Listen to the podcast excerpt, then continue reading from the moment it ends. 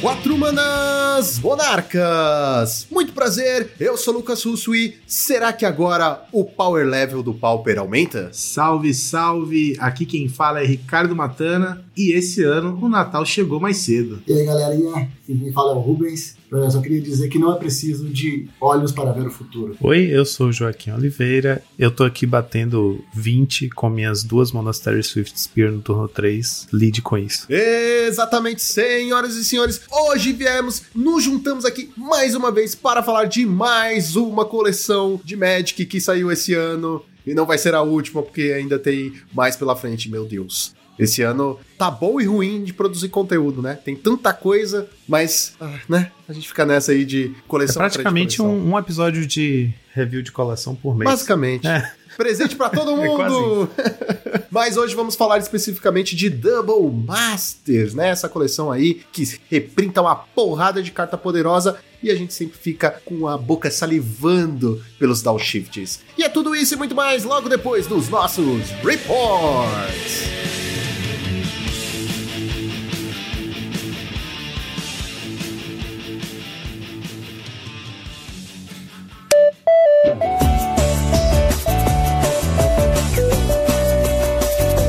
Muito bem, Joaquim, preparado para mais uma semana de Pauper neste maravilhoso podcast. Sim, estou preparado para uma semana de Pauperis, porque agora temos Pauperis, não temos só um Pauper. Pauperis? O que são pauperes? Já já eu falo mais sobre isso. Ok. Mas antes, Joaquim, temos que lembrar que nós somos patrocinados pela X-Place. Exatamente, a X-Place que é a loja número um em produtos de Magic. Lá no site deles vocês vão encontrar uma variedade de produtos, além, é claro, de produtos para você poder proteger as suas cartas, né, as suas coisas, como deck box, você vai encontrar dados também e Perfect Size, além de shields, claro. E utilizando o cupom de desconto Monarch5 vocês recebem 5% de desconto em todo o site, certo? X-Place, onde o seu XP vale o dobro.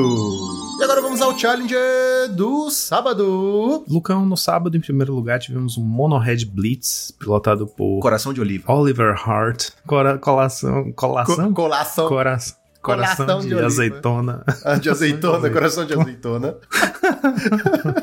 enfim, a build que a gente já tem falado aqui, ela meio que se consolidou com, a terceira criatura do deck sendo a Burning Prophet, né? Que é três, oh, dois manas, um, três, e que quando você casta uma não criatura, além de receber mais um, mais zero, você dá o Scry 1. Que, aliás, olha aí, ganhou o challenge, né? Foi o mais, a, a, melhor conquista que a gente viu esse deck ter nessa, nessa campanha que o deck tá tendo, fazendo resultados muito bons sempre. E esse slot aí da Burning Prophet é o slot que o deck aparentemente tá prontinho para receber uma cartinha que a gente vai falar bastante no episódio de hoje, que é a Monastery Swift Spear. E se sem ela ele já tá fazendo esse resultado, imagine com ela, porque de longe essa Burning Prophet é a pior das três criaturas do deck, e a Swift Spear, né, vai, vai ser o drop 1 para entrar nesse deck que já tá aí perfeitinho esperando por ela e já ganhou o challenge, então imagine com ela. Em segundo lugar, tivemos um Boros Bully, na verdade é um Bully Winnie, né, que a gente continua diferenciando, apesar de que o Bully deu uma sumida, o Bully tradicional deu uma sumida. Então se a gente falar Boros Bully, a gente vai estar tá se referindo a esse Bully Winnie, que é das criaturinhas com flashback, que é um bom deck para enfrentar esses turbo red decks, porque ganha muita vida, né? E que tem é, o Prismatic Strands para prevenir dano, e tem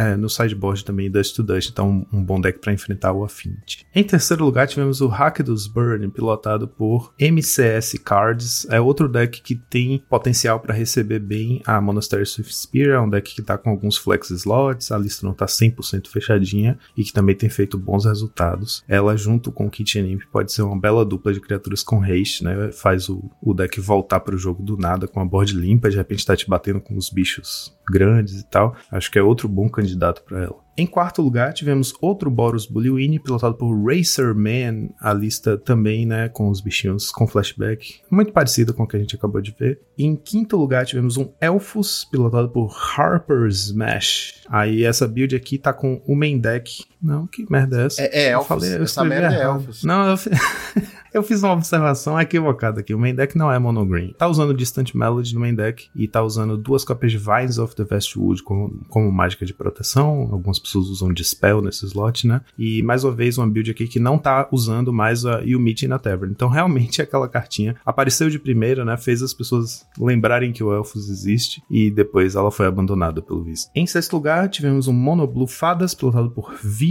Espanhol. Nossa, eu li vixe. Vixe, espanhol. Vixe.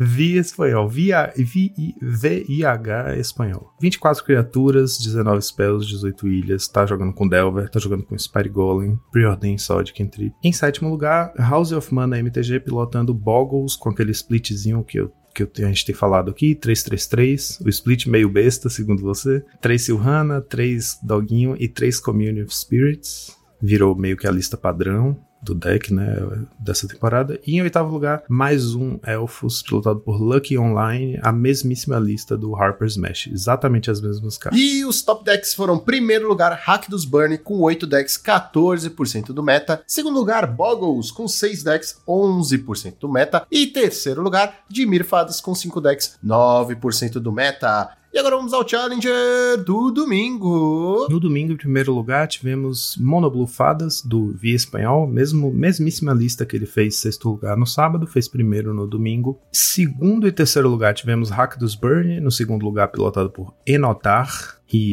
terceiro lugar, pilotado por Gal, G-A-L-L. Em quarto lugar, tivemos um Grixis Affinity, pilotado por STI, a build que a gente está habituado mesmo, com Metallic Rebuke. Em quinto lugar, tivemos um Mono Red Blitz, pilotado por Loyal Poyo 2001, a mesma coisa lá com o Burning Prophet, então tá aí, né? Tá só esperando a Swift Spear. Sexto lugar, tivemos um Temur Ponza, pilotado por Aaron G. Essa build dele é aquela que eu já falei uma vez que se existisse no multiverso aí uma versão de, de um Oliver Jukes que jogasse de Ponza, seria essa lista, porque tem três Fire Eyes, quatro Muldrifter. Você já sonhou que tava jogando de Temur Ponza? Nunca. Nunca? Então, não existe, né? Então não existe. Não existe, Quem entendeu, é entendeu. e esse build dele aqui tá usando uma cópia do Fang Dragon, que é um dragão 7 manas, 6-3 voar, Baldur's Gate, né? Do Commander Legends Baldur's Gate, que tem uma aventura. A aventura dele custa um qualquer um vermelho e ele causa um de dano a cada criatura que você não controla. É uma carta interessante porque é um 7 manas 6-3, você não pode cascatar nele com nenhum dos seus bichos de cascata, né? Então é um bichão grande que você pode. Você não tem o risco de cascatar nele e você pode castar essa, essa aventura dele no começo do jogo pra dar uma limpada na mesa e mais tarde você pode castar ele quando você tiver muita mana, tiver rampado, né? É uma carta interessante. Tipo um Electrickerzinho one-off ali na lista que alguns decks costumam usar, né? E essa build, na verdade, quase não é Ponza, porque só tá usando quatro cópias de Movul e Acid Moss. É muito mais um monogreen, um monogreen, né? Um, um Temur Ramp, né? Ele tá mais focado na curva. Ele tem o Arbor Elf, é, a Utopia Sprawl pra encantar, encantar as lands. Aí tem Dual Também ajuda, né? Com Ramp, com Color Fixing. E aí de resto é só os bichinhos que compram carta e fazem valor. É, Packmate, Muldrifter, Body Party, Altisauro. Tá usando, é, como eu falei, né? Fire Ice, Bolt. Então é um deck mais interativo, menos focado em destruir as lands e é muito mais um Temur Ramp do que um Temur Ponza. Acho que justamente por isso é a lista que a, a minha versão, o, o Joaquim Bizarro, se- seria mais tentado a jogar. Em sétimo lugar, tivemos o Grixis à frente do Luffy do Chapéu de Palha, a build dele que já tá, a mesma build que tá em vigor já há algum tempo, né, com 3 Rebuke, 10 cartas de comprar 2, uma cópia de Nihil Spellbomb no main deck, e substituiu os Cannonade por Breath Weapon no side. Em oitavo lugar, fechando aqui nosso top 8, tivemos um Boros Bullywini, pilotado por Eli 2107, é o nosso jogador que ainda não nasceu, né? Vai nascer no futuro. É tipo o Exterminador do Futuro. Ele veio pra ver se dá um jeito no meta. E os top decks? Não tivemos top decks, então vamos para a nossa listinha da semana. Vamos, a listinha da semana, Lucão. É ela que explica a história do Pauperis lá que eu tava falando no começo. Foi uma brincadeirinha que eu fiz, porque a gente tá vivendo um momento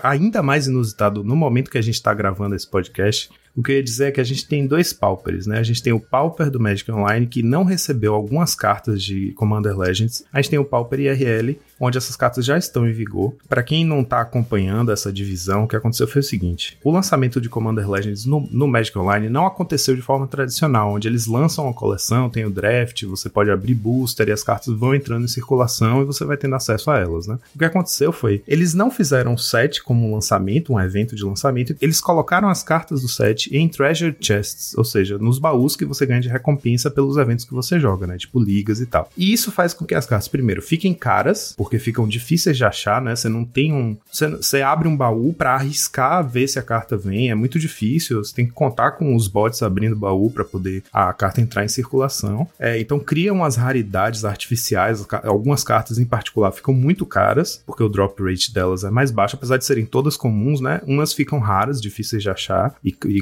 e, consequentemente caras. E a segunda coisa que isso faz. E aí o que aconteceu também é que eles não colocaram todas as cartas. Deliberadamente, algumas ficaram de fora, de fora. Deliberadamente. De fora mesmo, porque, né? se são pauperes, tem que ser de fora. de fora de fora disso. E a, dessas cartas que ficaram de fora, de fora, eles, algumas são. Dá para argumentar que são as das mais importantes do set. Porque dentre elas estão todas as que dão pau na dianteira, né? Que é a habilidade de Take the Initiative, que é tipo o Monarca Dungeon lá, que é extremamente forte. E aliás, a gente vai ver isso agora nessa lista da semana. Outro bicho que também não entrou, que eu acho que é muito relevante, é o Kenku Artificer, o Kenkeku lá. O famoso passarinho, Kenkeku. O famoso Kenkeku. Passarinho, que é dois manas quaisquer, um azul, é um pássaro artífice e quando ele entra no campo de batalha, você coloca três marcadores mais um mais um em até um artefato não criatura alvo, e aquele artefato se torna uma criatura 00 homúnculo com voar. Então é aquele bichinho que vai transformar suas lentes indestrutíveis em bichos 3-3 voar indestrutíveis, né? Que era um dos principais bichos da coleção, das cartas mais votadas como a mais poderosa da coleção, e ela não está disponível no Magic Online. Enquanto outras cartas como Breath Weapon, quais são as outras staples desse, desse set que já estão sendo usadas? Acho que Breath Weapon é a, é a que está mais aparecendo, o Mold Folk lá, aquele bichinho com sacrifício. Pra mim é só quem quer cu e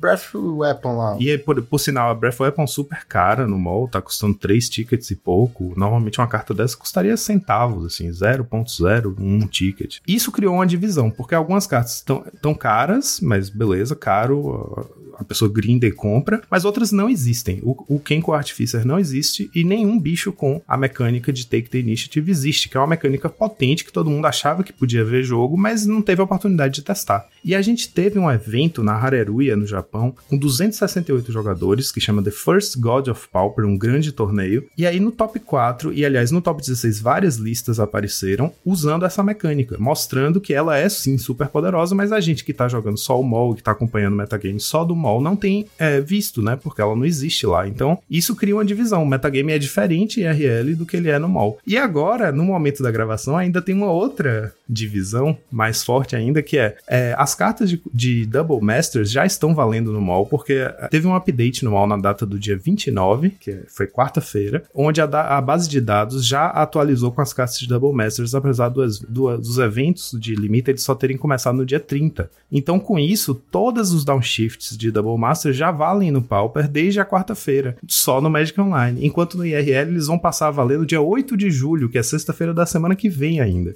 então a gente tem no Magic Online as cartas de Double Masters valendo, mas faltam várias cartas do Commander Legends, né? Essas cartas de Take the Initiative. E IRL não valem as cartas do Double Masters ainda, mas as cartas com Take the Initiative estão valendo já há muito tempo. Então a gente tem um metagame bem diferente, ainda mais agora. Se alguém for jogar online nesse momento, vai encontrar um field muito diferente do que vai encontrar na lojinha, né? Que é onde as pessoas têm experimentado bastante com essa mecânica. Então, todo esse preâmbulo para explicar o porquê dos pauperes aí, né? Dessa divisão de metas, para dar uma introduzida nesse evento que vale a pena dar uma olhada. O link vai estar na descrição junto com a lista da semana, né? A própria lista da semana vai linkar para um, uma página que tem todo o top 16 das listas. Vale a pena dar uma olhada porque é isso, é uma pool onde essas cartas estão valendo, onde as, essas cartas de Take Initiative estão é, sendo bastante exploradas. Tem algumas listas bem interessantes. Eu trouxe aqui, é a que ficou em terceiro lugar no evento de 268 jogadores, então, tipo, é um resultado muito bom, né? Tá, é, é uma espécie de GSK Ephemerate, mas ele está sendo puxado para explorar com mais intensidade essa mecânica de Take the Initiative e o, o próprio o poder do próprio Kenko Artificer, né, que é o bichinho que faz o 3-3 voar. Então, é um Jeskai Ephemerate, tem quatro cópias de Ephemerate, né, não tá usando, tá usando só duas cópias de Preordain. É uma lista muito mais, como é que eu digo, muito mais linear, muito mais agressiva. São 22 lentes, 14 criaturas e os bichos são quatro do Aracocra Sneak, quatro manas, né, três quaisquer, um azul, um quatro voar, e é um um passarinho. Quando ele entra, você você toma Dá a dianteira. Pau na dianteira. Pau na dianteira, exatamente. E aí o que acontece? A dianteira, diferente do monarca, ele tá usando quatro cópias por isso, né? Diferente do Monarca, toda vez que uma carta diz que você toma a iniciativa, ou toma a dianteira, faz você avançar na dungeon, certo? Então, se você já tem um dele no, no campo de batalha e baixa outro, você avança uma sala. Além de avançar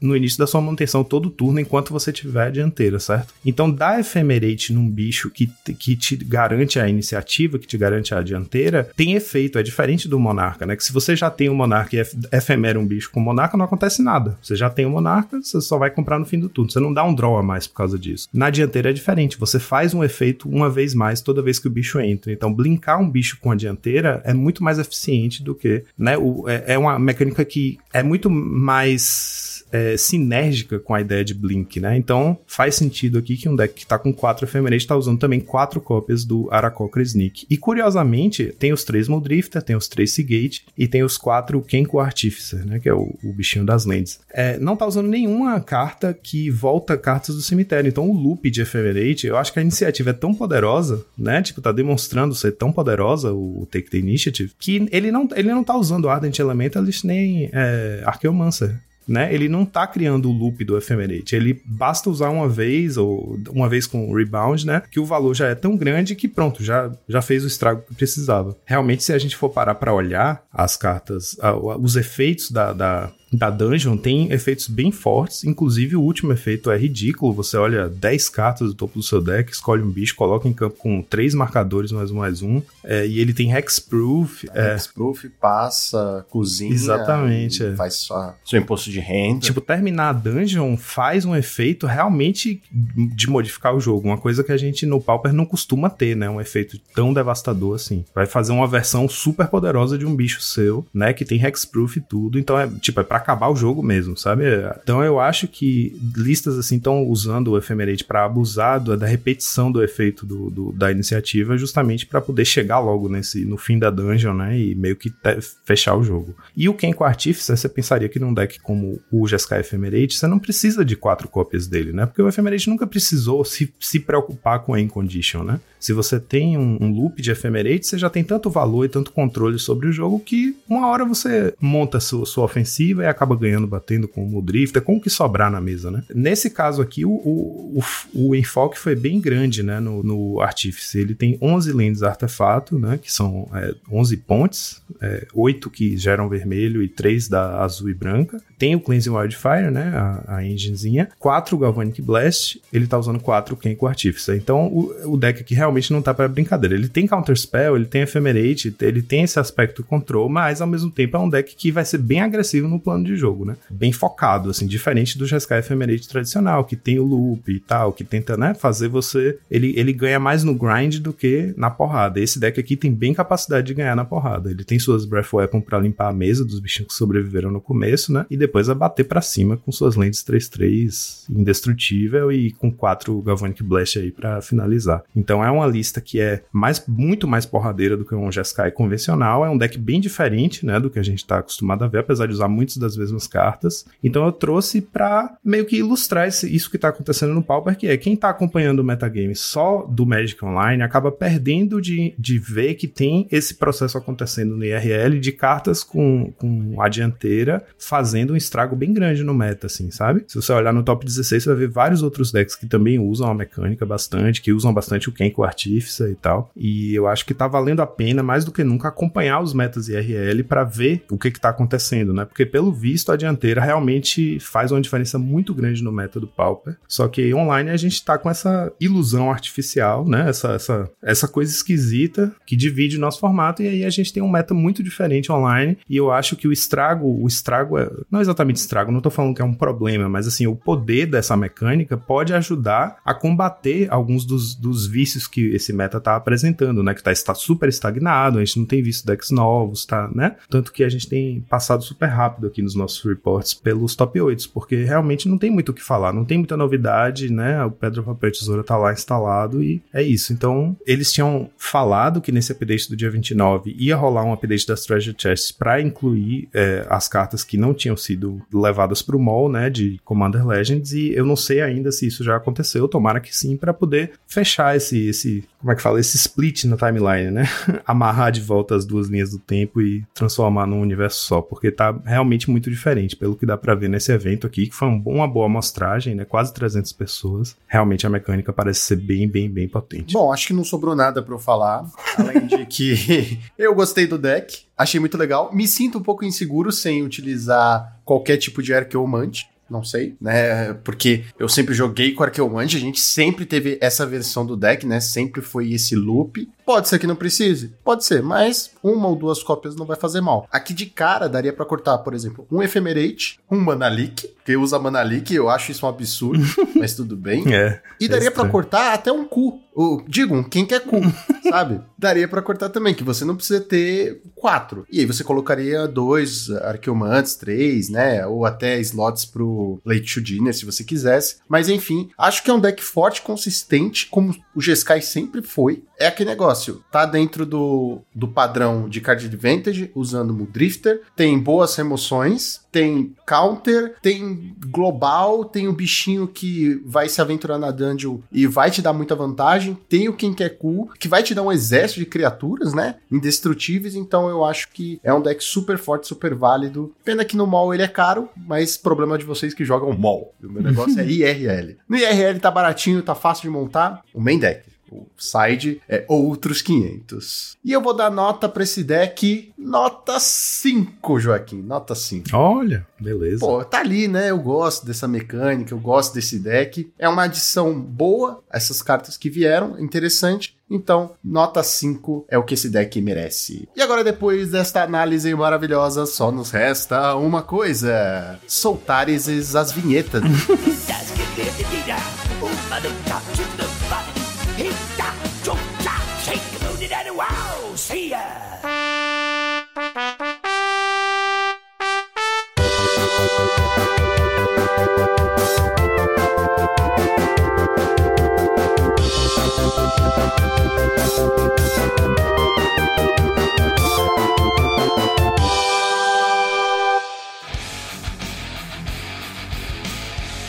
galera, eu queria começar falando, já jogar assim de cara, de uma carta aqui que é muito especial, que eu acho que vai jogar em todos os, os decks, que é a Crypt Eu Spirus. sabia, eu sabia. Eu sabia que você ia falar dessa carta. É porque assim, a Wizards, ela tem umas manias de testar as coisas, mas ela não testa coisas legais. Isso é outra coisa, né? Não sei pra que, que tem playtest. Porque assim, eles lançaram um terreno que só funciona pra merda do draft. Olha só que beleza, né? É maravilhoso? Crypt Spirus é um terreno que, quando você constrói o seu deck, você circula duas cores, e aí tem os símbolos das manas embaixo, e ela entra virada e depois você pode adicionar uma mana de uma das cores que você circulou. Aí fica na dúvida aí, se você circular de lápis, você pode apagar? Pois é, como é que você vai fazer? Primeiro que não é fácil riscar por cima de uma carta de Magic, né? Se você riscar com a caneta esferográfica, marca a carta, tipo, faz Exato. um buraco na carta. Então você teria que ter uma caneta posca, uma caneta assim de, de tinta acrílica. Permanente é. de CD. Quem é que anda com isso Galera, na quem mochila? for jogar draft, leva. Al- Alguém. Cartunista. É uma coleção pra cartunistas. tá Velho, ligado? essa carta é muito engraçada, muito engraçada. Não, não é uma carta, né? É um slot que perdemos aí. Se, se fosse assim, quando ela entra, você escolhe duas cores, ela seria a Thriving Land mestra, né? Tipo, a, a, a Thriving Land que você não precisa. Pronto, acabou. Eu escolho duas aqui e pronto. Mas é quando vai montar o deck e tal. Eu nem sei se essa. Como é que vai ser essa? Eles deram alguma informação sobre se essa carta é sequer. Dá pra colocar ela no seu deck Constructed ou ela realmente só joga draft? Olha, eu não vi nenhuma regra, mas só pela carta o que tá escrito é quando você cria o seu deck. Sim. Agora, tô criando um deck aqui, vou pegar meu canetão e já vou. Isso. Já vou É, marcar. você tem que comprar, Exato. tipo assim, 20 cópias dela. Porque toda vez que você for colocar ela num deck, você vai ter que jogar ela, vai. É, joga fora. Tipo, ah, você tem que comprar. Você tem que comprar, na verdade, 40. Compra 40 e aí você circula duas em cada uma delas, todas as combinações possíveis, e aí você vai ter a- Não, as. não, não, não pode. Porque é quando você constrói o seu deck, você não Sim. pode reutilizar, entendeu? Ah, entendi. é quando você constrói. Tipo, Quando- vou pra loja jogar com isso. Aí Quando você tira o deck do sleeve, você tem que jogar a carta no lixo. no lixo. Não serve pra mais nada. Rasga e joga no Ah, lixo. uma maneira legal de usar isso, você pode no, no sliver marcar né, certinho onde fica, daí você tem vários slivers que quando você tira e coloca ela, ela fica no, ah, marcada a posição certinho. É uma maneira de você aproveitar a carta aí. Caralho, o Rubens foi mais longe que a gente. Ele falou assim: vamos danificar o sleeve. Se, se for. Não, não, Perfect Size também não. Se for o sacolé, beleza, mas de resto, parceiro. Jogaram fora, né? O slot assim. Ah, não precisa. Tá bom aí, uma carta menos. preguiça de lançar um ciclo de duels, né? Aí não vou lançar tudo numa só, é o cara que escolhe na hora que montar e deixa por isso mesmo. É, não. Esse negócio de a gente ficar escolhendo não tá com nada. Os caras nunca tiram o que quer e fica brigando com a gente. Faz assim que eles escolhem que se dane. Mas assim, ela é válida, né? Não saiu nenhuma regra até onde eu sei dizendo que não vai valer. Eu quero ver, inclusive, no, no Magic Online, como é que vai ser. Se você tirar essa carta no draft, o que, que você faz? Vai, vai ter um lugarzinho pra clicar, assim, você escolhe o lugarzinho e ela marca. Eu acho que não vai ser lançada, né? Igual. É, é surreal que a gente. Que a gente tá até agora falando dessa carta, que era só uma brincadeira. Era só um meme e agora a gente tá realmente pensando. Não, ela pode funcionar assim, pode funcionar assim. Cara, sinceramente, esse é o tipo de carta, o tipo de design que só funcionaria no eletrônico, no Arena, no mall da vida. Porque IRL você vai ficar danificando suas É. cartas. É, que merda, né? Tudo bem. realmente é uma coisa inédita. é Uma coisa Quem inédita. joga draft não tá nem aí pra uma carta comum. Mas, ainda assim, é um saco, né? Ficar destruindo Daqui cartinha. a pouco vai ter uma carta raspadinha. Caraca, raspadinha. Raspa É. aqui as cores que você tirar. Aí podia ser uma boa aí, ó. Monte o deck com as cores que você tirar na raspadinha. É, tá cada vez mais interativo o Magic. Maravilhoso, maravilhoso. Mas passado esse meme maravilhoso e incrível, vamos lá falar um pouquinho das cartas que vieram para o nosso amado formato Pauper, este formato que está necessitando cada vez mais de apoio, né? E eu queria começar com a cor verde, desta vez, trazendo aqui algumas cartolas verdes e chamar em primeiro lugar, olha aí o trocadilho, o Experimento 1, que é uma verde criatura, 1 barra 1. Ela tem envolvo. Quando uma criatura entra no campo de batalha sob o seu controle, se essa criatura tiver poder ou resistência maior do que experimento 1, coloca, coloca um contador mais um, mais um na criatura. No caso, coloca no experimento 1, é isso? É, no experimento. certo? Isso, ele, Ah, ele cresce toda vez que você resolve um bicho com poder ou resistência maior do que o dele. A segunda habilidade que é remove dois contadores mais um, mais um e regenera o experimento 1. Cara, eu gostei dessa carta, eu vou te dizer. Achei bacana.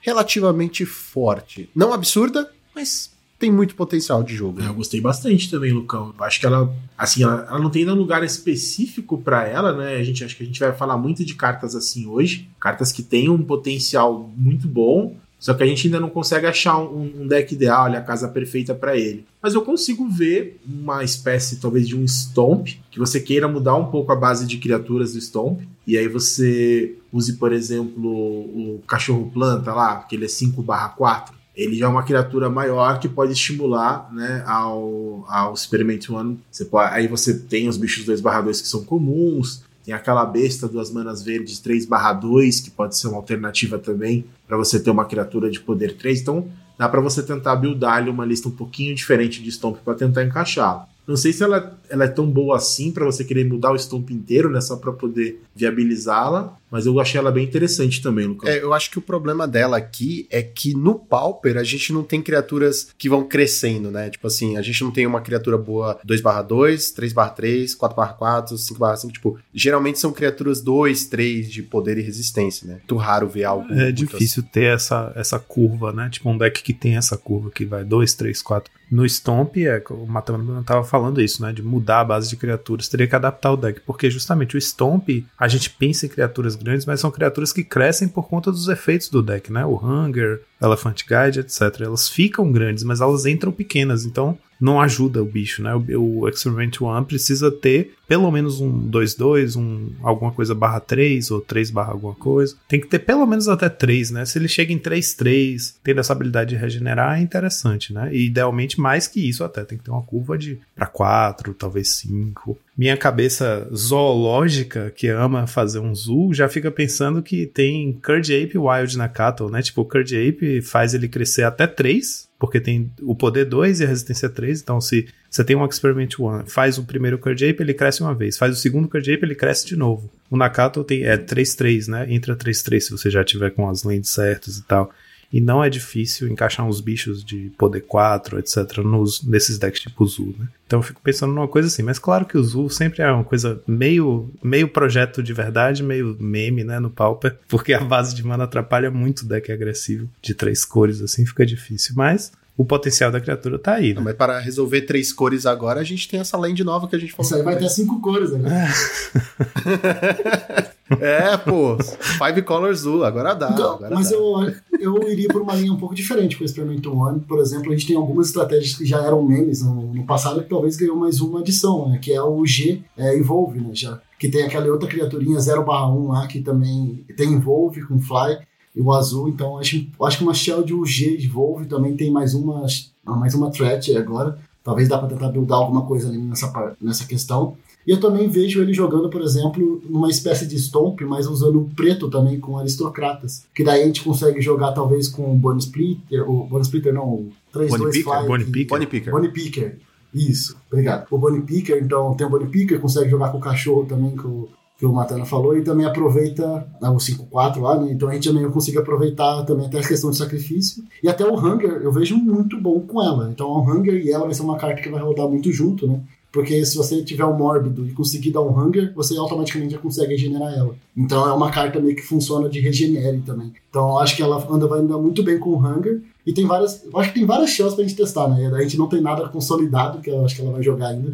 Mas eu vejo ela hab- habilitando essas outras estratégias também, assim, no formato. É, e é engraçado porque ela é uma carta tão icônica, eu acho, né, em outros formatos. Tipo, eu sei que no Pioneer o pessoal tem alguns decks que usam, né, tipo de humans e tal. E é uma carta forte, mas justamente aquele negócio que a gente falou, né? Em outros formatos a curva de poder e resistência é, é maior, né? É, é mais consistente. Mas eu realmente espero que ela veja jogo. Eu acho que ela tem muito, muito potencial. Mas como 99% das cartas aqui que a gente vai ver hoje não tem uma casa definida. E até seguindo na linha do verde, o cão, tem uma carta que eu gostei bastante também, que é o Might of Old Croza. Que é uma carta que já muita gente já comentou também que poderia dar um downshift nela, né? É uma carta que nessas conversas de Warif então sempre tá, tá sempre aparecendo também. A gente compara ela muito com Vines, né? Porque uma, um, ali um pump, né, que dá mais 4 mais 4. Eu acho que o, o principal que pode fazer com que essa carta jogue é que você começa a ter redundância.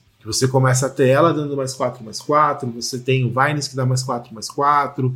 Então você começa a ter ali um lampejo ali que você pode tentar ver de um infect, talvez jogando.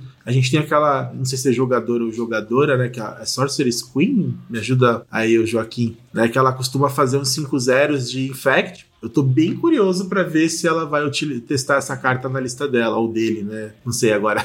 Mas eu tô bem curioso para ver se realmente vai entrar no Infect. Mas é uma carta que eu vejo potencial, não sei o que vocês acham. Cara, ela tem cheiro de infect. Tem cheirinho de coronavírus, assim, sabe? E- Mas eu também vejo ela jogando, tendo algum potencial no Stomp, tá ligado? Eu acho que é uma carta que, que encaixa bem. Um mana, vai dar mais 4, mais 4 ali, porque você faz no seu turno, né? Pra quem não sabe, a Might of Old Crosa é uma verde instantânea, a criatura alvo ganha mais 2, mais 2 até o fim do turno. Mas se você castar ela durante a sua main phase, ela ganha mais 4, mais 4, né? Até o fim do turno. Então eu vejo isso, e isso é uma coisa muito boa, dando um certo potencial para esses decks que usam verde e são mais agros, né? Coisa que no formato hoje em dia a gente tá necessitando aí, porque hoje em dia eu nem sei mais o que é agro. Agro para mim é tipo agropesca, entendeu? Agronegócio. É, eu acho que fora o, Infect, o, o lance da carta é que você, para você usar o benefício máximo dela, você tem que castar na main phase. Basicamente, castar como se fosse sorcery, é quase a mesma coisa. Então, com isso você se abre para levar uma remoção no bicho, perder seu bicho, tomar um 2 por 1, um, né? Então é uma carta que tem que ser usada com cautela, mas que pode se tornar uma carta muito forte se for usada no momento certo, né? O Stomp tem a vantagem de ter já suas cartas de proteção, ou suas cartas, suas outras instantâneas que podem ajudar ela a ser menos arriscada, né?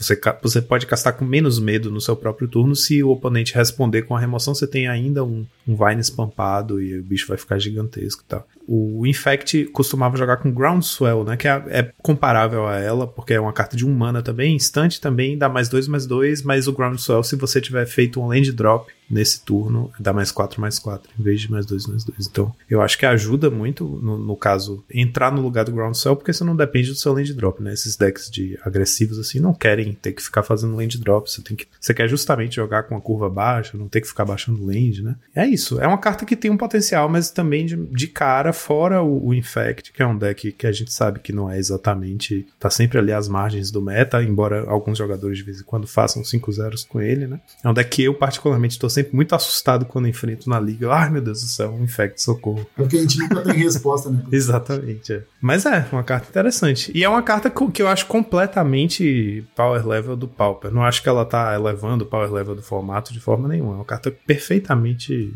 é, aplicável ao formato. Então, eu gostaria de trazer também uma carta verde aqui, né? É o, o Gnawback Ryan. É uma, é uma criatura de 4 manas, né? 4-4. Tem Trample.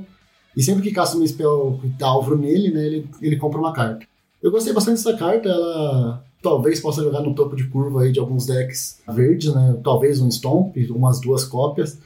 Até podendo a gente poder, é, como a gente pode dar bastante alvo de proteção, né? Ter bastante marcha de proteção e de pump né, nesses decks. Ah, talvez esse drawzinho a mais seja o que o deck precisa também para voltar a funcionar, né? Então, para trazer ele de novo, ele também é um corpo muito forte, né? 4/4 e tem trample. Então, isso também ajuda, né? Ele não morre para bolt, canonada não pega ele, então talvez ele ajude a estabilizar o deck também. Não vejo sendo quatro cópias, mas talvez umas duas, umas duas cópias nesses decks pode ser que ajude. Então é uma criatura aí eu deixaria como menção honrosa também, é uma nova e talvez ele possa vir a ver jogo também. Eu acho justa, eu acho que é uma carta bem justa, na verdade, porque se você parar pra pensar, o Stomp mesmo não tem nada lá em cima, né? Não vai fazer mal colocar uma cópia ou duas. O interessante é saber o que tirar. E se você parar pra pensar que tem, como você disse, muita mágica de proteção, e a maioria só protege e ponto final, tipo, você não tira mais nenhum proveito disso, né? Não que não seja bom proteger suas criaturas, mas você não tira nenhum proveito extra disso, então dá um drawzinho ali, eu acho que é bem viável. Eu acho que é. Acho que o verde falta comprar um pouco mais de carta no, no Pauper, né? A gente tem esse problema aí que nada, nada dá carta pro verde. Draw pro verde, né? No caso. Acho que o diferencial dela é que você consegue. Ela, ela te dá o potencial de você comprar mais de uma carta, né? Diferente do que a gente tá acostumado a ver, né? Com o lobo, né? Com o visionário. E o. Como é que é? O urso coruja, né? Que todas Alberto. você compra uma vez só, né? Essa aqui tem a diferença que ela não compra quando entra, ela precisa de uma carta extra para você ativar o efeito dela.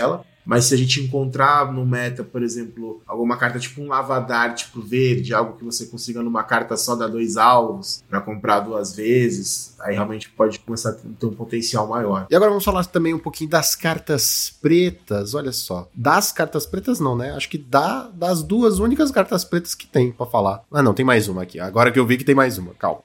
eu vou começar chamando aqui a Carrier Troll. Eu espero que o meu inglês esteja certo. Uma genérica, uma preta, uma criatura vampiro, 2/1. Quando Carrier Troll morre, você cria um 1/1, um color Eldrazi tesourinha?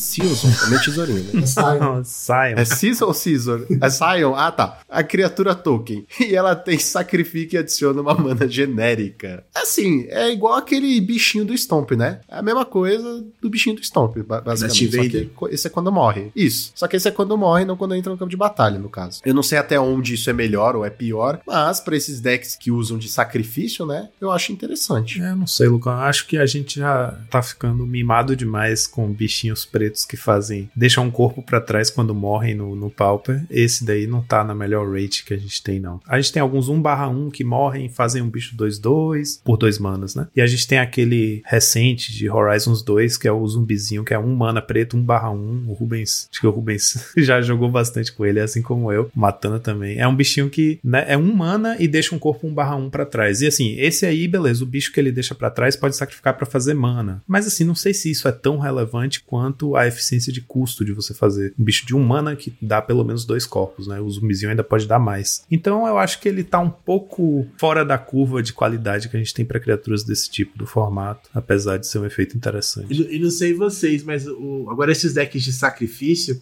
eles viraram um novo Tortura de Existence, né? Toda a coleção a gente tentava fazer esse deck jogar, né? Não, chegou uma carta aqui, ó, essa aqui no Tortura é de Agora sim, agora vai. Né? O deck é o que mais recebe apoio, mais recebe reforço e nunca vai. E o sacrifício a gente tem alguma. uma- acho que é muito que nem o Infect, né? Volta e meia aparece, alguém fazendo um 5-0, mas tá longe de ser um deck assim, ultra competitivo. Mas toda a coleção é impressionante. A gente olha pra uma criaturinha desse estilo, né? Que sacrifica e tem algum valor, gera algum outro corpo, e a gente começa a falar: "Ah, agora, agora o sacrifício ficou bom. Era o que agora- faltava.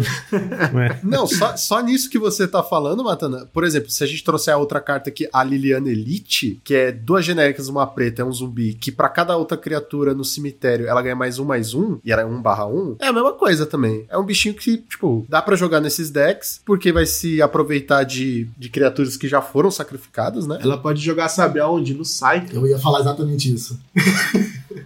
É uma nova embora. É verdade. Uma que alternativa. O problema dela, assim, ela pode, por exemplo, ser uma carta de. Eu, eu fico tentando imaginar em que situação o jogador do Cycling Storm ia, ia querer ter um bicho que seja assim, gigante pra bater. Porque ele meio que já tem outras vias de fazer isso, né? De mudar de estratégia pós-side e tal. E normalmente, esse bicho aí, tipo assim, se o deck já. Ah, eu vou desviar aqui, vou fazer um plano beatdown pra poder desviar de. Grave Hate, mas não vai, vai ser o caso, né? Porque ela depende. É, ela ficar grande depende do, do Grave, né? O Grave Hate a- a- a- afeta muito ela. É que mais ou menos, né? É que eu, eu, eu vejo na seguinte situação: é, é que normalmente nossos Grave Hates hoje no formato não existe um Rest in Peace no Pauper. Normalmente os Grave Hates eles vão lá, entram, limpam o Grave e você pode depois continuar alimentando ele, né? Então no caso do Cycling Storm, que o deck inteiro é baseado em ciclar criaturas, se, se o oponente lidou uma vez com seu cemitério, você vai continuar deixando ele vai continuar crescendo ele ali. Então ele, ele vai sempre crescer, sabe? Então eu acho que é assim uma maneira alternativa de você conseguir ganhar de colocar uma pressão até no oponente para o oponente tentar lidar com ele antes, até mesmo tentar estourar uma relíquia para não morrer, não levar dano letal dessa criatura e você, em resposta a isso, conseguir, conseguir combar, sabe? Então eu vejo ele para forçar, uma, uma estratégia legal para forçar, esse- mu- mudar o, o jogo, né? Do, do- e também três manas é o, exatamente a curva ideal para fazer o Mana Dark Ritual ele, né? Então você faz ele no turno 1. E aí você falou isso e agora eu fiquei pensando num deck insano, suicida, que seja só bichos de Cycling 1 ou 0, no caso do Street Wraith, e aí você faz ritual, esse bicho no turno 1 e passa o resto do jogo só ciclando coisas pro bicho ir crescendo e você bater. Aí você toma um cast down no turno 2 e acabou seu sonho. Mas é, olha que engraçado, porque essa carta poderia simplesmente ter sido trocada por aquele bichinho de um mana branco joga nos, que jogava no Cycling do T2, se eu não me O- a engano. raposinha. Isso, a raposinha. Toda vez que você cicla uma carta, ela ganha mais um, mais um. Mas é marcador ou é até o fim do turno? Marcador permanente. Ah, legal. Pô, essa raposinha é legal mesmo, cara. Como é o nome dela? Porque só jogaria nesse deck a raposinha do Naruto. Só jogaria nesse deck e assim, não é overpower, uma vez que, né, a gente tem cast down, é, snuff out, sei lá, tem um bilhão de remoção que volta pra mão, né, e, e por aí vai. Então, tipo, é um bichinho que era bem melhor, seria muito melhor, porque você não teria que se preocupar com o seu cemitério e conversaria com a mecânica do deck, né. Mas não que esse bicho seja ruim. Flourishing Fox, raposa florescente. E ela mesma tem ciclar 1, né? Bem legal esse bicho. Mas eu entendo o que o pessoal tá falando aí da, da carta. Tipo assim, eu entendi o que o Joaquim falou, que assim, o deck, ele já tem os seus bichos e ganha de forma indireta, né? Você cicla lá e o, e o maninho, que é tipo uma metralhadora do Cycling, mata, e esse bicho meio que ah, vai morrer pra qualquer coisa, basicamente. Sei lá, eu acho mais interessante do que viável. É, mas pode ser, pode ser uma, uma saída mesmo. Como o Rubens falou, né? Você lida com o cemitério, mas Caralho, eu tava te defendendo aqui, aí você resolveu falar assim: ah, foda-se, o Lucas tá Sabe por quê? Sabe por quê? Uma saber. coisa que é muito comum acontecer contra o Cycling Storm é, é pós-side você tirar suas remoções, porque, tipo, é inútil. Se o, o oponente conseguiu entrar no turno de combar, não adianta você ter guardado ali um Snuff Out pra matar um dos bichinhos, que, porque ele vai resolver todos. Então, remoção em geral fica muito ineficiente. É normal tirar tudo, né? Aí, de repente, o oponente vem com um bichão desse. Eu não sei. Eu não entendo muito do deck, não. não. Mas, assim, é porque esse estilo, esse estilo de carta, três manas, um, um que fica maior com bicho no cemitério, me, me parece o tipo de carta armadilha, sabe? Que você bate o olho e fala: olha, carta legal, vou construir em torno dela. Mas é uma carta que acaba sendo muito frágil, ainda mais no formato como tá hoje, né? Que antigamente um bicho preto de poder e resistência altos era um pesadelo no formato. Hoje em dia já não é, né? O próprio Gurmag, que era né, um puta threat, hoje em dia com cast down. se tornou- Era o deus Gurmag, e a gente derrubou esse deus. A gente não. Sabe o que faltou pra ela, pra esse Liliana Elite aí? Só de ter escrita do lado do zumbi ali, ó. Não, do lado do criatura lendário. Daí seria maravilhoso. Daí não morre pra Cash Down, nem Snowfault. É a história, Seria é a história do Pauper agora, né? É a história do Pauper. As cartas que saírem daqui pra frente tem que ter lendário e serem pretos para serem boas, é O verdade. formato onde, onde ser lendário é um- uma vantagem aí, não um, um drop. Porque daí ela nunca morreria pra um Bolt e um Galvani, com certeza. Ela só morreria pra esse tipo de Eu vou puxar aqui a próxima preta, que é o Vampire Sovereign, que é 3 quaisquer preto-preto, 3-4 voar, e quando ela entra no campo de batalha, você drena 3. O oponente alvo perde 3, você ganha 3. A comparação mais óbvia e imediata é aquele vampiro Bleak Coven Vampires, né? Que é o mesmo custo, o mesmo total de poder e resistência, só que ele é invertido, né? Ele é 4-3 em vez de 3-4. E, e assim, no Metalcraft ele drena 4, é, é um ponto a mais, é um bichão que bate 4 e drena 4, é um curve topper que é uma threat, né? Tipo, respeitável e tal. Só que a diferença aqui é que esse vampiro não precisa do Metalcraft pra fazer o efeito dele, né? Ele é completamente independente. Voar faz uma diferença grande e a inversão do poder e resistência, eu acho que em geral, você tá jogando com um deck preto, com a curva alta, né? Tipo, que tem threats de curva alta, ou,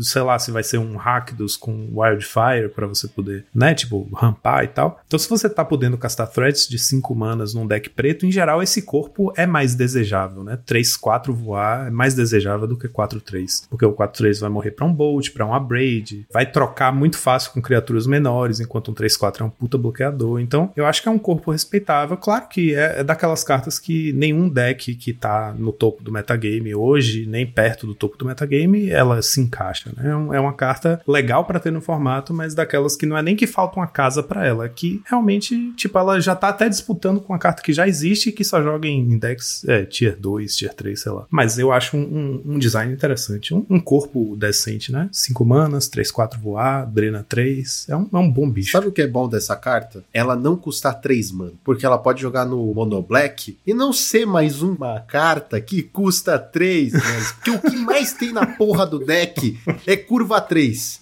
Entendeu? É Mono Black e curva 3. É isso. É o melhor Bicho. argumento que eu já vi na vida.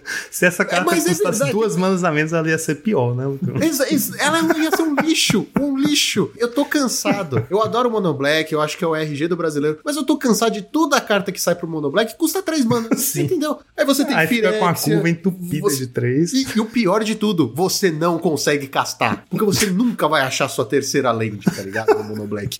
Ou pior, você vai achar todas as suas lands e não vai ter um drop enorme lá na frente, um mercador, um, vampirinho desse pra fazer. Então tem mais um drop 5 aí, pra mim é ótimo. Tá maravilhoso, entendeu? E é alguma coisa que entra e faz al- algo, tá ligado? Tipo, o rato, ele entra e faz algo, mas se o oponente lá no turno 5 não tem mais carta na mão, foda-se, né? Tá ligado? É, é isso que eu tô dizendo. Ele não necessita de uma segunda Condição, questão. é. Exato, uma segunda condição pra ser bom. Então, tá maravilhoso. Eu, eu adorei. Acho que vai entrar no meu, no meu top 3 aqui. Eu gostei bastante dessa carta também, tá? É, inclu- inclusive eu vejo ela em várias chances, como você falou, até no Mono Black, talvez, jogando uma, aumentando ali. É, o hack do o hack do Metalcraft, né? É, o fato dela ter fly, pra mim, é muito relevante, porque eu joguei bastante de hacks do Metalcraft, e o principal defeito do deck era ele perdia muito pra Bully e pra, pra decks com, com Voar, que ele não tinha como lidar com esses decks. E agora ele tem um corpo muito bom, que o principal threat no ar hoje, vamos dizer que é o Core Skyfisher, né? Então ele consegue trocar muito bem com o Core Skyfisher. E ape-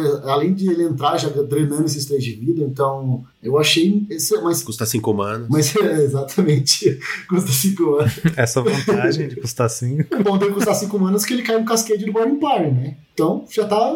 Funciona certinho. Tem essa também aí, ó. Ó, tá excelente. Tá excelente, cara. E a última carta preta que nós temos aqui, dá um chifitada, é a Seeker Squire, que é procurando os esquilos. Uma mana preta, uma genérica, é um humano, 1 barra 2. E é exatamente isso que, que esse, esse humano tá fazendo. Tá ali com a lanterninha. Exato, tá, tá com a lanterninha assim, procurando. Alve os Não, esquilos. exatamente o flavor perfeito, né? O flavor, a imagem, a carta, o nome, tudo certo essa carta. Inclusive é bom pro Mono Black. Ó. Você queria uma carta diferente de curva 3 pro Mono Black? Não, não, não, você não vai. Não. Chega de carta custo 2 2 e 3 no Mono Black, não aguento mais. Quando procurar os esquilos, que é Seekers Squires, entra no campo de batalha, você explora, né? Que é revelar a carta do topo da sua livraria. e aí você pode colocar na sua mão, se ela for um terreno. Se não, você coloca um marcador mais um, mais um na livraria. Que, que foi, Joaquim? Nossa, livraria é muito bom. Tá escrito library pra minha livraria. Você coloca o marcador mais um, mais um na criatura, né? Depois você coloca Você aquela carta no seu cemitério. Nunca, nunca joguei com nenhuma carta com Explorer. Eu lembro que tinha uma época que o Standard tinha um deck com bastante carta de Explorer e tal. Então é Tinha, uma não, mecânica. Um deck, tinha um deck forte pra cacete. De... E aí eu, eu, é uma mecânica que, por falta de experiência, eu olho pra ela e eu não consigo julgar se é bom ou se é ruim. Se, se presta, sabe? Eu olho e fico, peraí, revela a carta do topo, coloca na mão se for uma land. Se não for uma land, o bicho cresce e aí você E a carta coloca fica de topo volta. ou você joga no coloca- é, é, é muita. Eu fico. Ah, eu não consigo, eu não consigo processar a informação e prefiro não pensar na Ó, caraca, é isso. O trabalho do Joaquim é tipo, ah, não tô afim, foda-se, não vou pensar na carta. Tem muitas Não- palavras dessa habilidade, eu não, não quero saber. O lance dessa carta, problema barra desafio? Isso, desafio é que ela não tem outras cartas que conversem com ela. Porque quando você tinha no T2 o Explore, outras cartas trigavam quando você fazia Explore. Isso tornava o deck muito melhor. Olhando assim de cara, o que eu diria é tipo assim: ah, se você quiser colocar. E olha que eu vou falar uma besteira muito grande. Pra fazer um Gurmag, tipo, pra você agilizar lá um Gurmag. Olha, o Matana já olhou feio. Nossa, caraca, o Matana olhou feiaço pra mim, mas tudo bem. Mas você entendeu, né? Go- Você entendeu, Matana? Tipo assim, pra você encher o seu cemitério, alimentar seu cemitério no máximo, mas ainda assim não é uma boa desculpa pra isso, porque é uma carta, e aí você tem que ter a sorte de ir no seu terreno, tá ligado? É que eu fico tentando pensar assim, é, ela faria sentido se os- as duas hipóteses fossem boas, né? Tem que ser uma situação em que tanto comprar uma land é bom pra você, quanto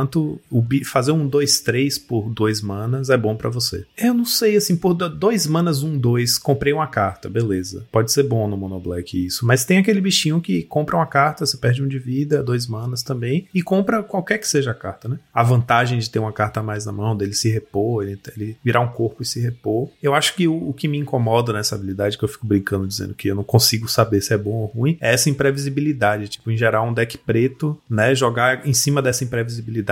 Tipo, eu vou baixar o bicho aqui, eu não sei se eu vou comprar uma carta ou se eu não vou comprar uma carta e, e vai ser um bicho 2-3. 2-3 não é um corpo. Não é nada demais, assim, sinceramente. Né? Não é uma threat, não é o quê? Um bom bloqueador, beleza. E como eu falei, essa carta precisava de outras cartas com Explore, tá ligado? Pra dar um. Não, acho que, acho que é nessa linha mesmo. Acho que o Joaquim falou muito bem, porque o, por mais que eu- na, na melhor das hipóteses, ela não é tão boa assim, né? Porque a gente já tem lá o, é, o Dusk Zealot, né? Que é o ser um 2, não é uma diferença tão grande comparado com o barra 1, né? Pra, pra compensar. E um corpo 2-3 não é algo que vai fazer diferença, não consegue bater pra cima de um Augur, por exemplo. E você colocar uma carta no Grave, ele pode ajudar o Gurmago, claro, mas quando você quer cartas assim, você quer tipo um Tough Score, uma carta que você vai conseguir colocar três cartas no Grave, que aí realmente você tá dando- ajudando bastante, né? Então acho que dificilmente vai ver jogo, apesar de Explores poder ser uma carta, poderia ser melhor explorada no formato. Boa, Nossa.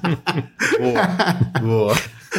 Pronto, essa carta já valeu, já valeu o nosso tempo só, pela, só por isso. Então, é, só ia ser um cara do contra que eu achei ela carta muito boa. Então, eu vejo sim o valor dela. Sabe, eu, eu vou explicar os pontos que eu. Dois pontos que eu acho que é o principal dela. Esse draw a mais que ela pode dar quando for land, o Mono Black é muito conhecido por flodar, então é uma- uma- na maioria das vezes eu vejo ele como um draw. E também um, a questão dela ser barra 2 ou barra 3, você pode jogar com bruxa no deck também. O Zelote ele não entra no Mono Black hoje, porque se tá jogando com bruxa, você não consegue, porque a bruxa vai matar o Zelote sempre. E ela já seria uma carta que não morreria na curva 2. Então, por esses motivos, eu gosto dela. Eu testaria ela no lugar do, do Phyrexian Ranger, por exemplo, no Mono Black. Eu acho que vai ser uma coisa muito legal ali. Eu acho que o Mono Black precisa, igual você falou, né? Tem muita curva 3, eu acho que tem que baixar um pouco essa curva ali, até mesmo pra deszicar. Não, mas dá pra deszicar, né? A gente tem que achar a terceira mana. O problema do Mono Black é achar a terceira mana. E ela ajuda a achar a terceira mana. Então eu gosto muito dela por esses motivos, assim. É, eu acho que vale o teste, mas não vale a esperança nesse É, teste. ela, ela não vai Tem mais chance de você deck. se decepcionar. É, ela não vai. É, exato. Aí Ah, era isso tá que bem faltava no Mono Black.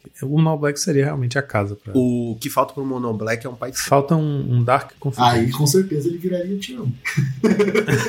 Aí um, é um bicho de curva 2 bom pro deck.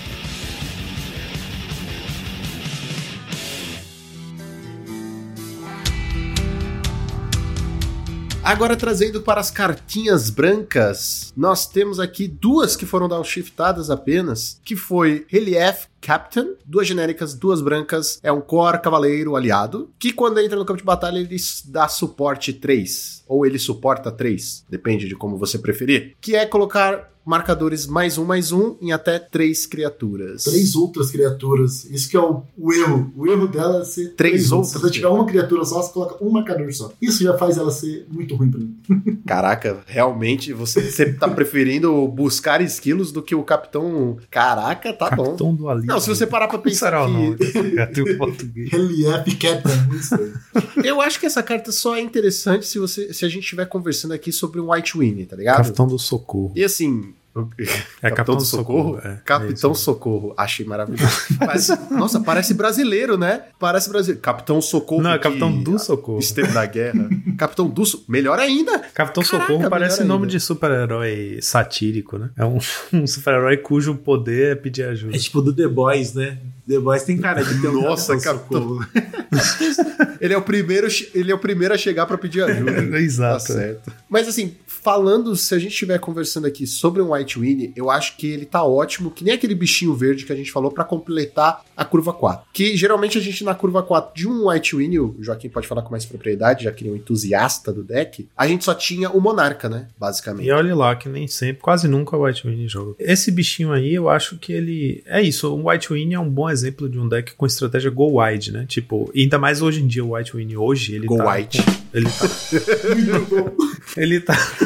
ele tá com a estratégia ainda mais, ainda mais focada nisso, né? Com o Battle Screech e tal. Então, tipo assim, um deck com Battle Screech é um, um lugar que daria pra imaginar esse bicho, né? Porque é um deck que com mais segurança você vai ter, como o Rubens falou, né? Você vai ter como desfrutar da habilidade dele ao máximo. Porque esse é o problema dele. Você tem que entrar e ter três outros bichos no campo de batalha. Então ele é realmente um curve topper intenso, né? Você tem realmente só vai entrar ali quando você tiver muito com a boja, a boja po- povoada e tal. Eu nem sei se vale a pena, assim. Não realmente. Eu acho que se a gente tivesse um meta menos remoções estúpidas, talvez valesse a pena, tá ligado? Talvez fosse um universo que ele, que ele fosse útil. Porque além, além de tudo, ele tem resistência 2. Então imagine, você baixa ele com o trigger na stack e o oponente te dá um, um Breath Weapon ou Cannonager. Canhonada ou Dragonada. Aí mata tudo, inclusive ele. Mas assim, se alguém falasse assim, você acha que vale a pena? Eu falaria, ah, vale. Pra testar, pra ter, não, não é ruim. Tá Tem ligado? um Martyr Soul, né? Três manas, e se você fizer com. Se você fizer com Convoke, acho que ele entra com marcador também. Talvez com alguma. Os estratégias usando esses caras. É só ele. Mas aí é só verdade. ele. Ele fica 5-4. Eu acho que isso aqui é o mais perto que a gente vai ter de um Lorde pro branco, tá ligado? É, o do Capitão Socorro acho que não tem mais o que. o que- O nome acho que é o melhor da carta. né? É. Capitão Socorro. Ai, que, que nome maravilhoso, cara. Capitão do O Socorro. colega dele, né, a outra carta branca que foi lançada na coleção, essa sim é uma carta muito boa. Candidata, só não vou falar que é a melhor da coleção, porque a gente vem- vai falar de coisa boa ainda pela frente, mas ela pra mim tá assim no topo ali da coleção, que é o Militia Bugler. É um humano soldado, né, 3 manas, 2/3, tem Vigilance. Quando ele entra em jogo, você olha as quatro cartas né, do topo da sua livraria e você Já era. e você revela uma criatura né, de poder 2 ou menos né, e coloca na sua mão. E aí você, o restante você embaralha e coloca no, no fundo. né? Cara, é uma carta que ela pode jogar muito bem no Familiars, no Boros Synth. Você tem alguns decks aí que você tem bastante criatura com poder 2 ou menos relevantes. No Drifter, eu acho que é a principal. Mas poderia ser um Core Skyfisher, né? Enfim, tem diversas cartas. Então, essa é uma carta que eu vejo bastante potencial nela, né? Não sei, aí a gente entra muito naquela discussão o que, que, tem- o que, que sai pra entrar ela, né? Que acho que é o mais difícil, né? Eu, eu já tô num, num outro caminho aqui. Com as coisas que saíram nessa coleção, eu realmente pensei aqui em montar um G-Sky Humans, tá ligado? Porque dá pra usar essa, dá pra usar a nossa carta vermelha que ainda vamos falar, a carta azul nova que saiu também, né? Que tem Powers, e o nosso amigo branco lá, o que também tem Powers, que é o Seeker. O Matana falou uma questão que eu concordo muito, que é onde ela vai entrar, né? O que, o que, que vai tirar pra ela entrar no lugar em qual deck. Porque é uma carta excelente, com certeza pra mim tá lá em cima, top 3 talvez da coleção, dos downshifts. 3 manas, 2, 3, é um corpo muito bom. Vigilância é uma habilidade muito relevante e é card advantage, né? Porque entra, você, você vai meio que tutorar um bicho ali no topo do seu deck. A questão é que, por exemplo, os exemplos que você deu são criaturas que com prowess. E prowess quer que você tenha muitas spells no seu deck. E esse bicho quer que você tenha muitas criaturas no seu deck. Então, por exemplo, o próprio é, o W. Você tá de gongar as minhas ideias hoje. Tô, eu sinto muito. O próprio Familiars, esse bicho entraria muito bem no Familiars porque ele é um ótimo tutor para as criaturas que o Familiars usa. Mas a questão é, o Familiars precisa ter muitas spells, né? Então, ele até joga com bastante criatura, às vezes 16, às vezes 18 e tal. Eu acho que para esse bicho ser realmente bom, você tem que estar ali perto das 20 ou mais criaturas, né? Você tem que ser um bicho, um deck realmente voltado para bichos. E ele também não, não, não se beneficia da redução de custo do Familiar. Então, até lá, não sei, talvez teria que mudar o deck, mexer no deck, na, na estrutura do deck para ele encaixar bem ali. Eu fico pensando nesses White Wings da vida e tal, um bicho que entra e já encontra um próximo bicho e tal, é um card advantage bacana, né? Não é simplesmente baixa e compra uma carta, é baixa e escolhe uma carta boa para colocar na sua mão. É isso, é uma carta muito forte, mas eu não, de fato não consigo de cara assim falar, ah, isso vai jogar em tal deck. Não, eu acho que no Famílias não entra, não, viu? Tipo, talvez dê pra testar tal, mas eu não sei, que nem vocês falaram, eu não sei o que a gente tiraria do Famílias pra colocar ele, tá ligado? E assim, se ainda fosse olha 4, poder 2 ou menos, coloca no campo de batalha, legal, show de bola, super vale a pena. Seria comum? Não seria. Mas, né, nesse caso seria super viável. Tipo, a gente tira o que for pra colocar esse mano super poderoso. Agora, é pra colocar na mão, pra talvez fazer no próximo turno, ou não, e dar essa informação pro seu oponente, sei lá, eu acho que é meio. hum, não vale tanto a pena. Acho que ela assim. brigaria no, no slot, Lucão, do Modern Age ou do Seagate Oracle. Seria o slot que eu pensaria. Já começo dizendo que quem tá jogando ainda com Modern Age no Famílias tem que parar de jogar, viu? Tá errado. Não gosto. Não, não gosto, Eu não também não consigo gosto. Gostar da carta. Puta que pariu. Muito ruim. Não é reanimate, não, gente. Pelo amor de Deus. Eu tenho um deck que eu consigo imaginar ele jogando bem legal, que é um deck que eu acho que o Joaquim ama, que seria o Nai Azul, que o deck é infestado de bicho. Com o Nakati, que ele é um barra 1 pra você buscar, só que na que você coloca em jogo é um 3-3. E depois também pega um Kill de Ape, que também é um barra 2, depois é um 3-3. Então nesse deck é cheio de criaturinha que quando entra fica maior, talvez ele entre um- seja um cara legal de card advantage ali também. Até no White Win é uma boa jogar ele. Dá pra ver um joguinho. É, é engraçado, né? É uma carta tão forte, mas que o lugar dela tá tão incerto. Mas com certeza vale a pena pegar, deixar ela na pasta, porque é uma carta muito boa pro formato e com certeza vai ser utilizada. Tá precisando de alguma casinha, mas se achar, vai jogar muito. É a carta que você pode comprar sem medo. Ela com certeza vale a pena ter. Agora, falando da única carta azul que foi dar uma chifitada aqui nessa coleção, temos a G-Sky Elder. Uma genérica, uma azul, um humano macaco, um barra 2.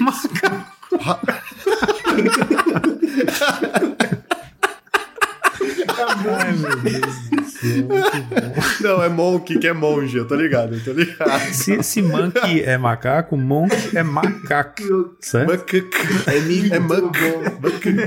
Exato, É mico, exato. é. O humano macaco monge com Powerless, que é toda vez que você casta uma mágica de não criatura, ela ganha mais um mais um até o final do turno. E ela tem a habilidade de, quando Jeskai Elder der dano de combate a um jogador, você pode comprar uma carta, e se você fizer, você tem que descartar uma carta. E eu gostaria muito de um Jeskai Humans Powerless. Eu acho que ia ser muito massa. Rapaz, dá. Dá pra fazer. eu sei que dá. Faz- Eu, eu sei. Enfim, é quando a gente chegar na última carta, que, na, na- enfim. Eu acho que a gente vê o nascimento aqui, ou o retorno até, do Izzet, que era com o Killfind, tá ligado? Só que talvez numa outra pegada. Olha, então, eu tô olhando pra ela, ela me lembra uma carta, eu não lembro exatamente o nome, mas é um monge também, que ele é um barra 3 e ganha bloqueável. E também cresce, não é? Se não me engano, ele também tem provas. Ah, É é. elusivo. Tem, Spellfist. É luz e Isso. Spellfist. Tô pensando se ele não é melhor do que ela. Eu sei que ela tem essa habilidade de comprar a carta, mas ele tem uma a habilidade dele deixa imbloqueável, né? Se você quer bater, a estratégia dessa de conseguir passar o dano melhor no seu oponente, talvez o imbloqueável seja muito mais importante do que dar esse down. Não, mas você pode jogar com os dois. Você pode jogar com os dois. O. Nada É, te impede. exato, exato. Pode ser uma Pronto. Se quiser fazer Aí, ó. um Mono Blue Prowess. O Monoblue, como a gente já conhece, ele mal usa quem trip. É, Se você colocar um bicho desse, aí mesmo que vamos ter um Delver do formato. Não, mas aí teria que ser. Você coloca, você coloca 4 Delver, 4 desse cara, 4 Spellfist, pronto, faz um Mono Blue Prowess. Eu tô brincando, não acho que é viável. Justamente porque a questão é assim: é uma carta interessante, eu acho interessante. Né? Então, você tá fazendo um bicho que vai crescer com suas spells, então você quer que ele passe, você quer que ele não seja bloqueado.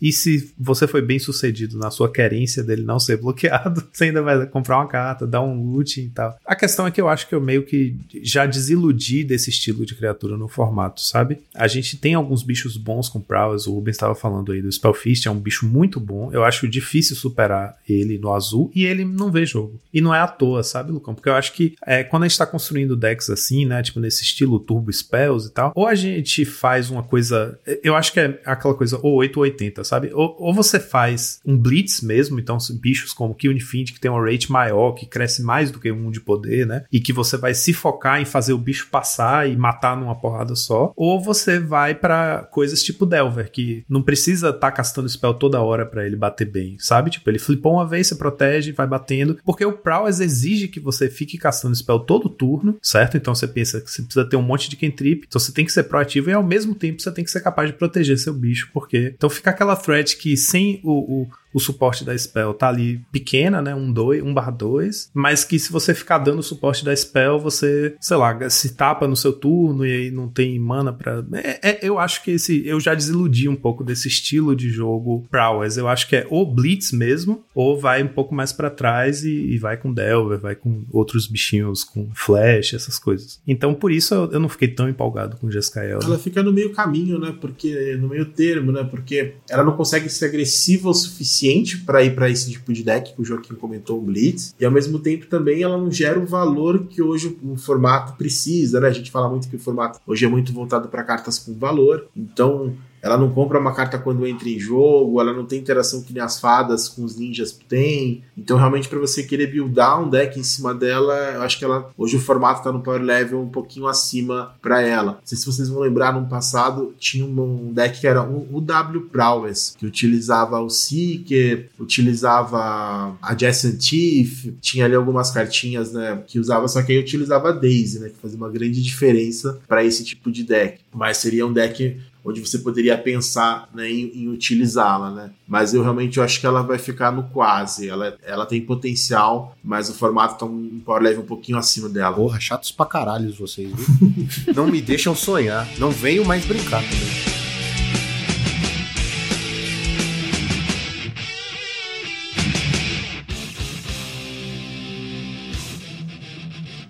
Quem falou que azul é a cor mais quente? Na verdade, é o vermelho e sempre foi. Nós tivemos bastante cartas que tomaram um shift aqui, né? Já vou tirar aqui da frente a Pirate's Pile, que é três genéricas, uma vermelha e mais uma vez é uma carta que você descarta alguma coisa da sua mão, compra duas e faz duas fichas de tesouro. É mais uma daquelas bilhões de cartas que nós temos no formato e já falamos aqui. Toda a coleção a gente fala que sai uma carta dessa. Tá aí, menção. é verdade, velho. Já é tipo a quarta dessa, sei lá. É, toda coleção, toda coleção tem uma porra de carta dessa. Cê, daqui a pouco dá para fazer um deck com 60 cartas, 20 montanhas e 40 dessa carta.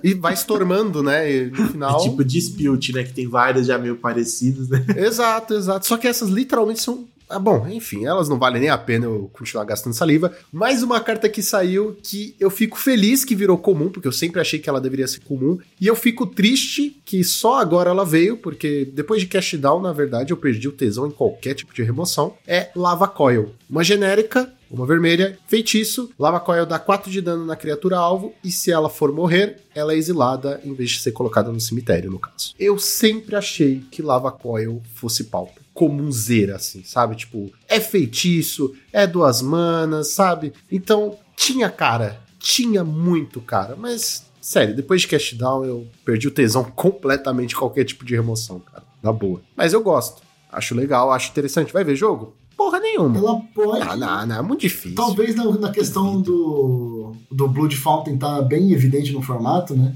É matar os Milling Force e exilar seja relevante, mas eu também não botaria minhas fichas nela, não acho que vai ser. É a única coisa boa que eu consigo falar sobre ela. Com tanto rebuke que tem no deck também, não vale nem a pena. Não vale nem a pena. Mas é interessante, assim, se você quiser ter duas no side, tá lá. Não, se você quiser arriscar, pode arriscar. Essa aqui é muito boa, né? com certeza número um. A minha carta que eu queria trazer a é um goblinzinho, né? O Dark Dweller or Oracle. É um goblin de duas manas, uma mana genérica uma mana vermelha, 2-2. Um goblin xamã que tem uma habilidade que você pode pagar um, sacrificar uma criatura, e ele exila o topo do seu Grimório. Você pode castar isso até o final do turno. Com certeza, foi uma carta que veio de rara, né, para comum. Eu não sei se realmente tá na, no power level exatamente no Pauper, eu achei ela muito forte pro Pauper. Ah, principalmente agora que a gente tendo o John Bogwarts, já é um combo bem consistente. E a gente tava usando o Flame Wave Invoker, né, pra, de finisher. E essa carta, além de ser um finisher, eu acho que ela consegue ajudar na engine do deck. Então você consegue usar ela de, de advantage mesmo. Porque às vezes sacrificar um Goblin, como tem muita recursão, Uh, o deck a gente consegue ficar sacrificando, inclusive, ele mesmo, para conseguir achar outras threats, né? E conseguir fazer o deck girar. Então,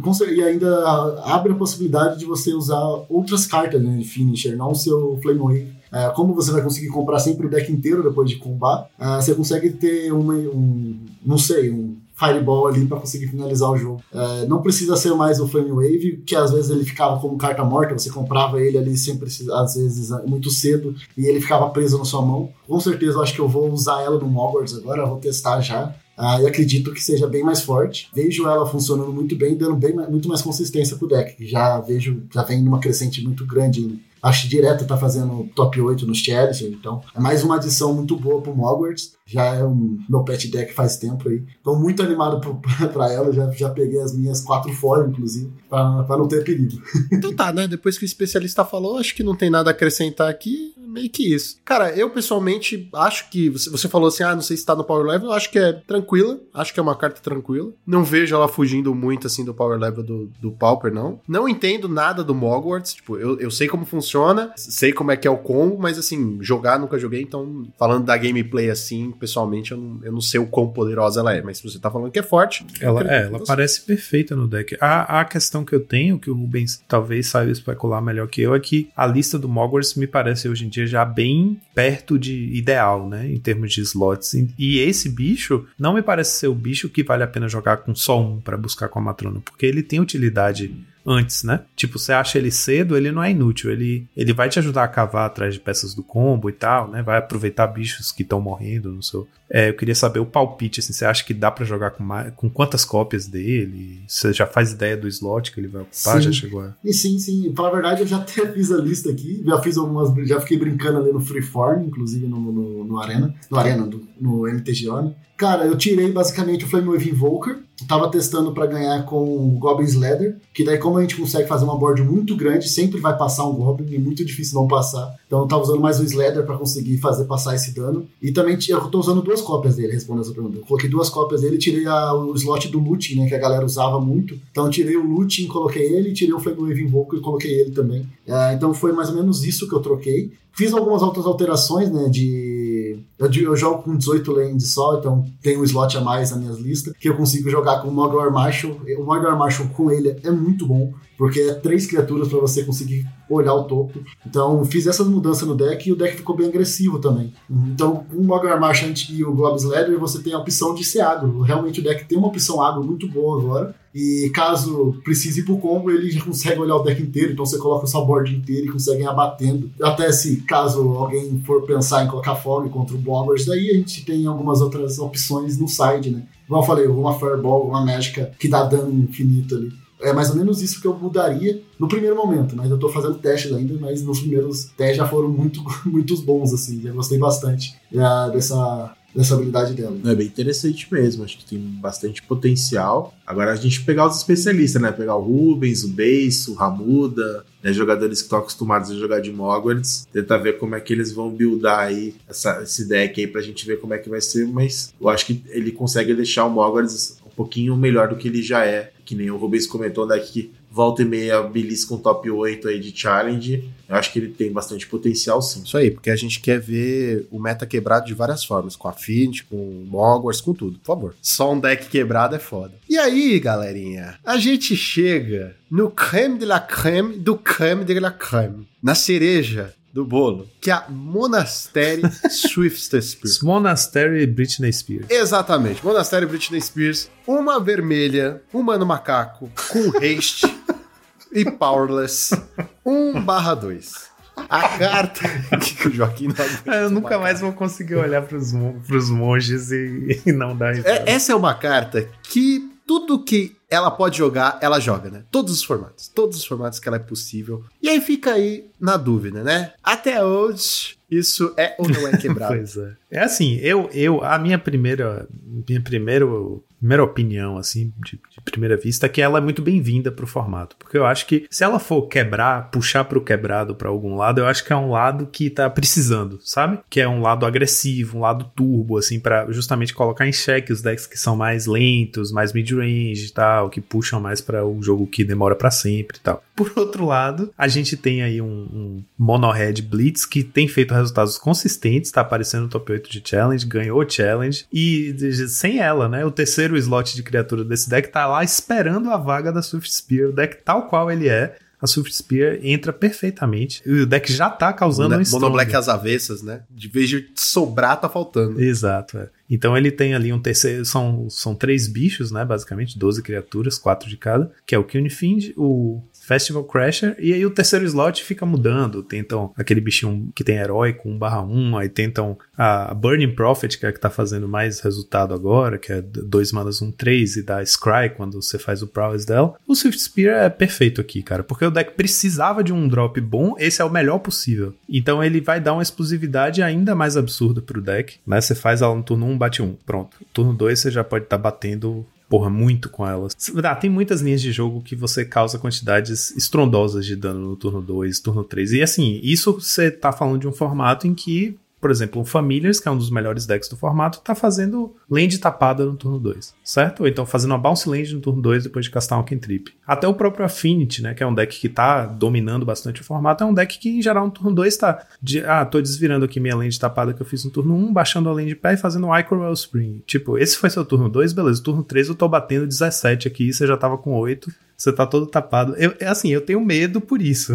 Mas, por outro lado, eu acho que é um bom problema para se ter no momento, porque eu acho que esse. Eu acho que o Pauper tá precisando puxar para esse lado, sabe? Vocês acham que isso faz o Burn, o clássico Burn, só tem uma cor? Lembram dele? Faz um tempo que ele não aparece. É, já ouvi falar. Vocês acham que ele já ouviu falar, né? Será que ele, ele volta, sim, a aparecer? por causa dessa carta, porque vai ser um alívio me livrar do Gitu, porque Gitu, pelo amor de Deus. Não, e eles podem jogar juntos. Exatamente, eu vejo os dois jogando juntos como se fosse ela e o Goblin Guide no Modern, né?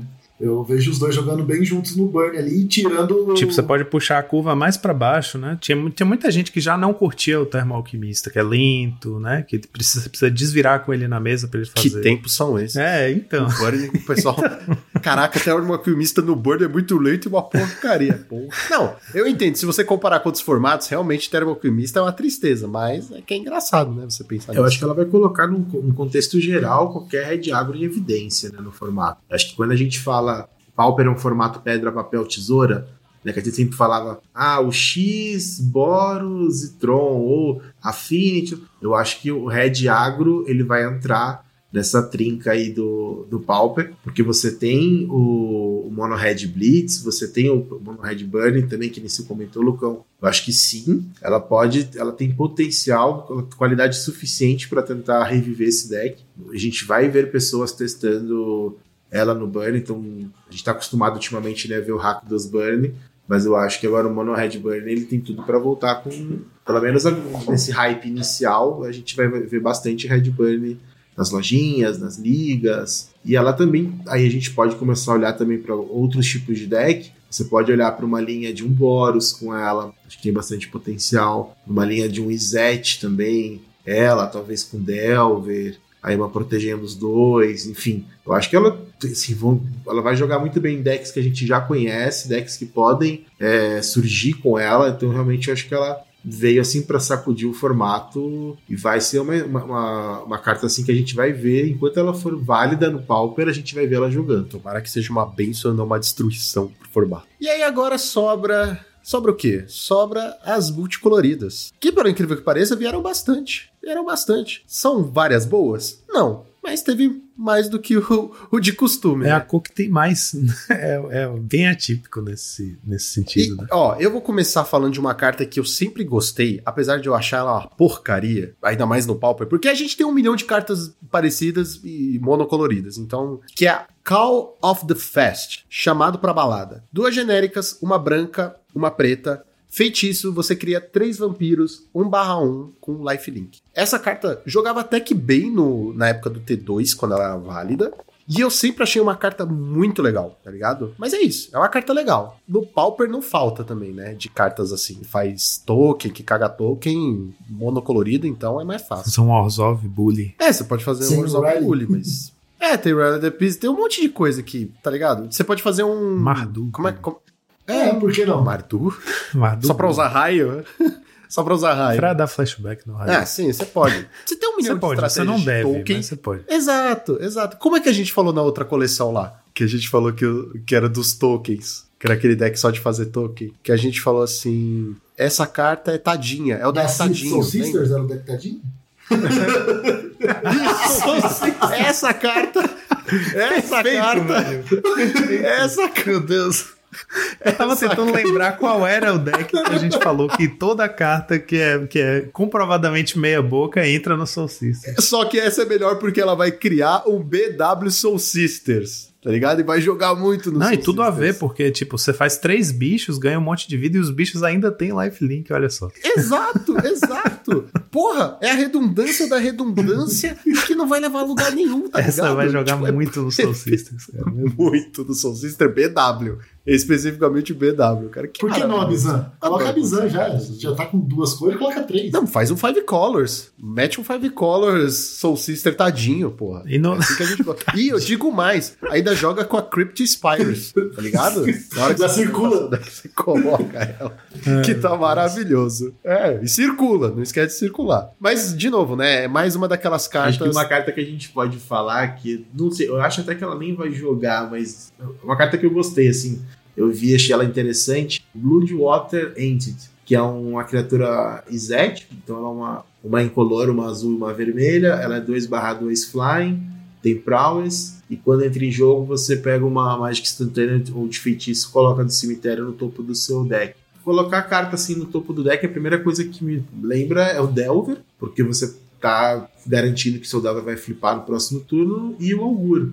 Então são duas cartas que elas, elas gostam de você, em vez de colocar na mão, você colocar, por exemplo, no topo. Então tem esse potencial, é o diferencial. Ela é voar, qualquer, qualquer mágica que você fizer no turno do oponente, sei lá, um brainstorm, ela já fica 3-3 flying e já conseguiria matar um Core Skyfisher no combate, por exemplo. Então ela, ela tem seu potencial. Né, mas acho que realmente, por ser uma criatura de custo 3, ela tem um corpo inicial pequeno, não sei até que ponto ela jogaria, mas eu, eu gostei, achei interessante. É, pra mim, realmente o problema dessa carta, quando eu olhei, eu falei assim, nossa, que carta maravilhosa. Aí custo 3. E a gente sabe que o Pauper bateu na, na curva 3, tirando o Mono Black, né? Bateu ali, é, é- tudo é ruim. Tudo é terrível. tudo tem que ser bom demais pra justificar, né? Se custa 3, tem que ser muito bom. Falando em custa 3, tem que justificar, não sei se justifica, que é difícil, é o Chronicler of Heroes, é um centauro mago, um qualquer, um verde e um branco, 3-3. Quando ele entra no campo de batalha, compre uma carta se você controlar uma criatura com poder. Opa! Se você controlar uma criatura com um marcador mais um mais um nela. Essa carta não vai jogar, mas. Já vem no Soul Sister. A Bizan. Essa, essa carta.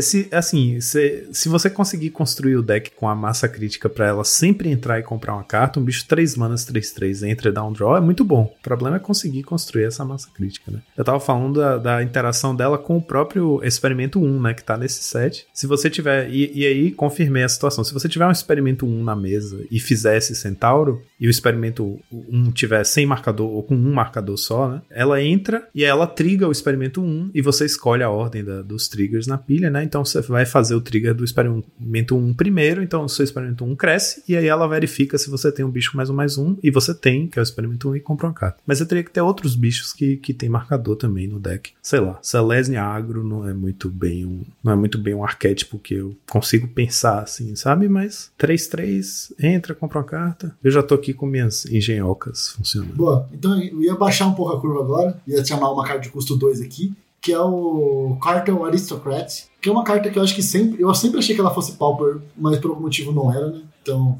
então é, uma, é uma criatura, né? Um humano Ad, Advisor, duas manas, né? Sendo uma branca e uma preta.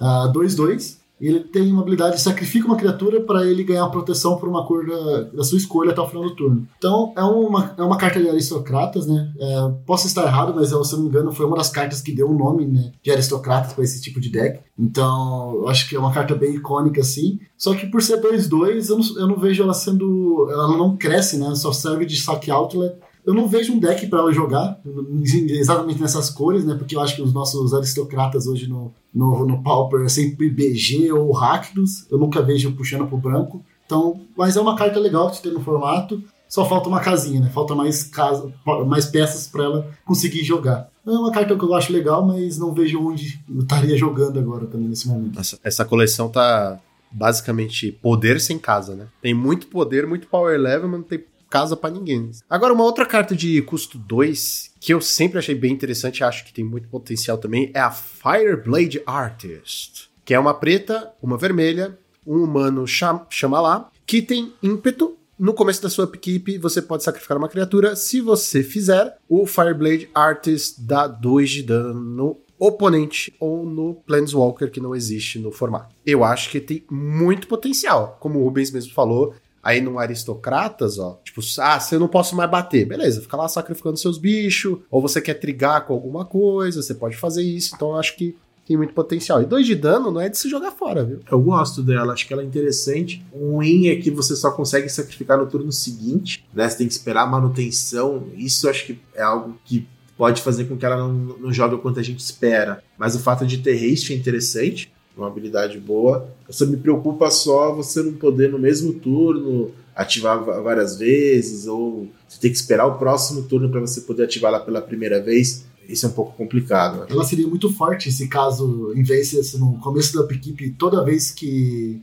você sacrifica uma criatura, ele dá 2 de dano. Será que ela seria muito mais forte do, do que ela é agora? É porque realmente é, é, um corpo, né? Tipo assim, por dois manas, dois, dois haste, tá tá razoável, o haste é relevante, né? E tá nas cores certas para uma temática aristocrata, como o Rubens falou, né? Rakdos tem sido uma das, das, dos pares de cores boas, mas realmente essa limitação de só poder sacrificar uma vez por turno, né? Você fica. E é justo na manutenção, então, tipo. O bicho que você sacrifica vai é um corpo que tá ali vai, vai ser inútil, né? Tipo, você não, não pode bater primeiro com o bicho, depois sacrificar. Eu acho um pouco. É um design um pouco esquisito, eu acho, sabe? E não sei bem se tem espaço para ela nas listas de qualquer jeito, mas ah, enfim. Eu tô imaginando como é que ela funcionaria com o Echo. Por exemplo, o Maguire Marshall. É, aí faria assim, ó. Fireblade, Blade, Blade, Artist, Seria assim com ela. Ah. eu não consegui. Foi mal, foi mal. Eu não aguentei. Eu não aguentei, eu não aguentei. Bom, como é seu turno, se você tiver um War Marshal que entrou no turno passado e ela na mesa, você pode sacrificar o War Marshal pra ela sem pagar o eco. É porque os dois trigam, né? É os dois trigam na mesma hora, né? É, os dois trigam e você escolhe a ordem, é. Aí você sacrifica para ela e você tem a opção de pagar o eco mesmo assim depois, que uma vez um oponente fez isso comigo. Ele fez uma vez no Magic Online. Ele, ele pagou o eu não sei porquê. Ele sacrificou o War Marshal pra uma. Acho que foi um Tragic. Ou, como é o nome? Um, é, Village Rights. Não foi Village Rights. Eu acho que tinha um monte de trigger na pilha junto. O trigger que faz o Goblin novo, o, o draw do não sei o quê. E no final tava lá o eco. Ele foi lá e pagou. tipo. O primeiro trigger, ele, ah, vou pagar, sei lá. Eu, velho, eu ri muito nesse dia. Tem duas cartas aqui, das multicoloridas, que acho que são as duas últimas pra gente falar, que eu diria que elas estão pau a pau, viu? Primeiro, eu acho que em relação a poder, em jogabilidade, no caso, de tipo assim, caralho, eu não acredito que veio pro, pro Pauper, que é a Tent District Legionary, que é uma vermelha, uma branca, humano soldado com ímpeto. 2-2. Toda vez que você. 2-2. E toda vez que você der alvo nela, você coloca o marcador mais um, mais um e dá Scry 1. E aí a gente também teve Is It Sharp? E veja só, para alegria, para alegria de todos que gostam de o R, né? Ah, um Toggen aí, um beijo aí, um grande beijo para você. O nosso querido que sempre fala assim, pô, preciso de alguma coisa para lidar com esse Guardian, com esse Guardian, coitado. Sofre tanto pro Guardian. Então, tivemos Easy Charm, que é uma azul, uma vermelha, instantânea, e você escolhe um. Ou você countera a mágica não criatura, a menos que o controlador pague dois, ou dá dois de dano na criatura alvo, ou você compra duas e descarta duas. E é interessante o Charme ter saído, porque a gente sempre falou Foi. dos What If, A né? gente já falou o muito ciclo, dessa- exato, o ciclo de Charme sempre podia ter sido Pauper. Veja, veja aí, aí está. Virou Pauper, vai balançar o formato? Não. É uma puta carta? Não.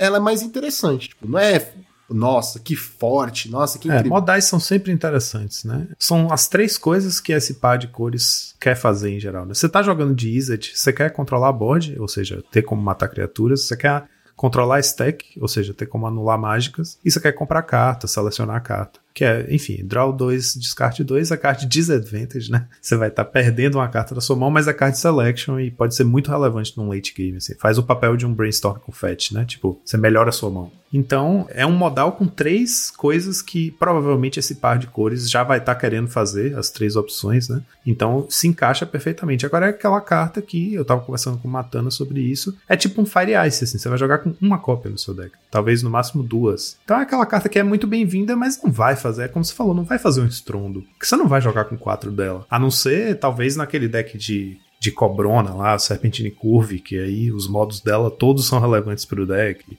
Mas é difícil pensar, assim, um deck que vai jogar com mais de duas cópias dela e, e fazer bom uso, né? É uma carta bem interessante, mas é ali, aquela cartinha interessante pra jogar com uma cópia só. Eu, eu, tava até, eu tava até brincando com a galera aqui em Curitiba, que ela, ela faz tudo que cartas de uma mana no formato já fazem, né? Então, se você quiser jogar com Faithless Loot, se você quiser jogar com Choque ou Spell Pierce, coloca ela num lugar que funciona, é os três de uma vez só.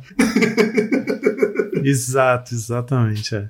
Você tá com aquele slot sobrando e você queria colocar uma de cada uma dessas três, junta as três e economiza uma mana. É, é engraçado o que o Rubens falou, né? Você tem as três coisas que fazem por um mana que dá menos trabalho, que é, no caso, o custo único, né? Esse aqui é um custo muito específico. Mas realmente, a gente já tem tudo isso aí. Mas é bem-vinda. É tipo isso, você não você você não usaria um Faceless Loot em uma cópia, nem uma cópia que fosse no seu UR Scred, mas um Wizard Charm você usaria, né? É tipo isso, a mesma coisa, um choque, jamais usaria um choque, mas o Wizard Charm Acho que o segredo dela é a versatilidade, né? Acho que esse é o, é o que faz a diferença, né? Mas ela entra muito quando a gente olha, por exemplo, pro Zet Ferris, que é o principal, talvez o principal deck Zet hoje do formato. Ela tem uma característica muito parecida com a Braid Fire Ice, que são também duas cartas que você tem. Ah, eu vou dar 3 de dano numa criatura, vou destruir um artefato. Eu vou lá distribuir 2 de dano ou eu vou dar um draw, né, atrapando uma permanente. Então você tem essa questão das escolhas. Então acho que você até tem uma lista que você de repente vai utilizar uma Braid, um Fire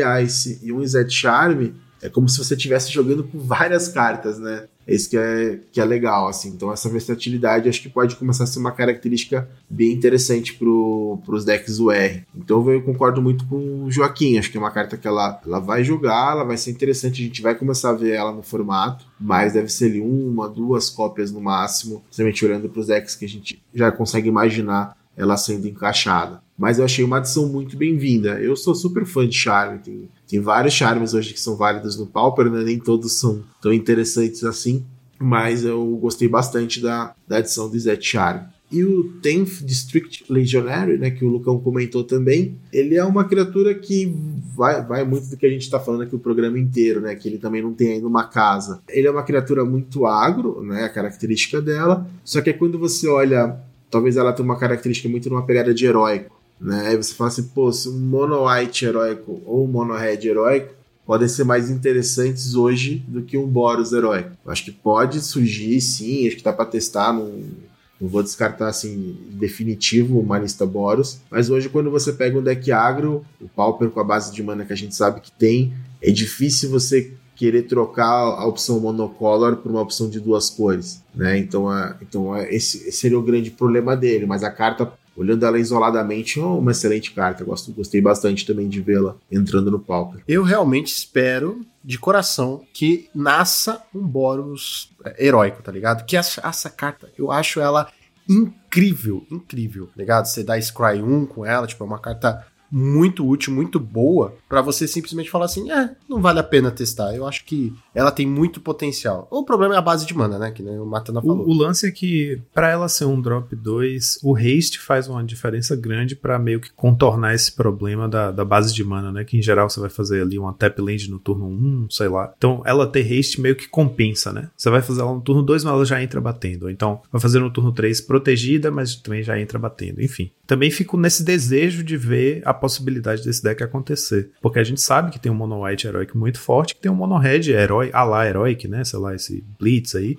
Mas Heroic também tem uma, uma vertente mais Heroic desse Blitz. Então a gente tem as ferramentas muito boas nas duas cores. O problema é combinar isso de uma forma a não sofrer demais com essa junção da, da né, das cores, a base de mana, realmente para um deck agressivo. E ainda mais, a gente tá falando agora, né, da Monastery Swift Spear, que vai puxar forte para os Mono Red agro aí. É, agro assim, monohead turbo, né, nessa pegada blitz. E realmente nessas horas é que é, o, o Pauper mostra a diferença que faz você ser monocolor para a, a consistência da sua mana, né? Eu preciso achar meu land drop e vira uma coisa muito mais simples quando qualquer land que você comprar resolve o seu problema. Porque quando você tá em duas cores, você vai comprar tap land, ah, droga, foi exatamente a land que não me ajuda. No, no mono red não tem isso, é, todas as suas lands são montanha, consistência total. Achar uma land é achar uma land, tá bom.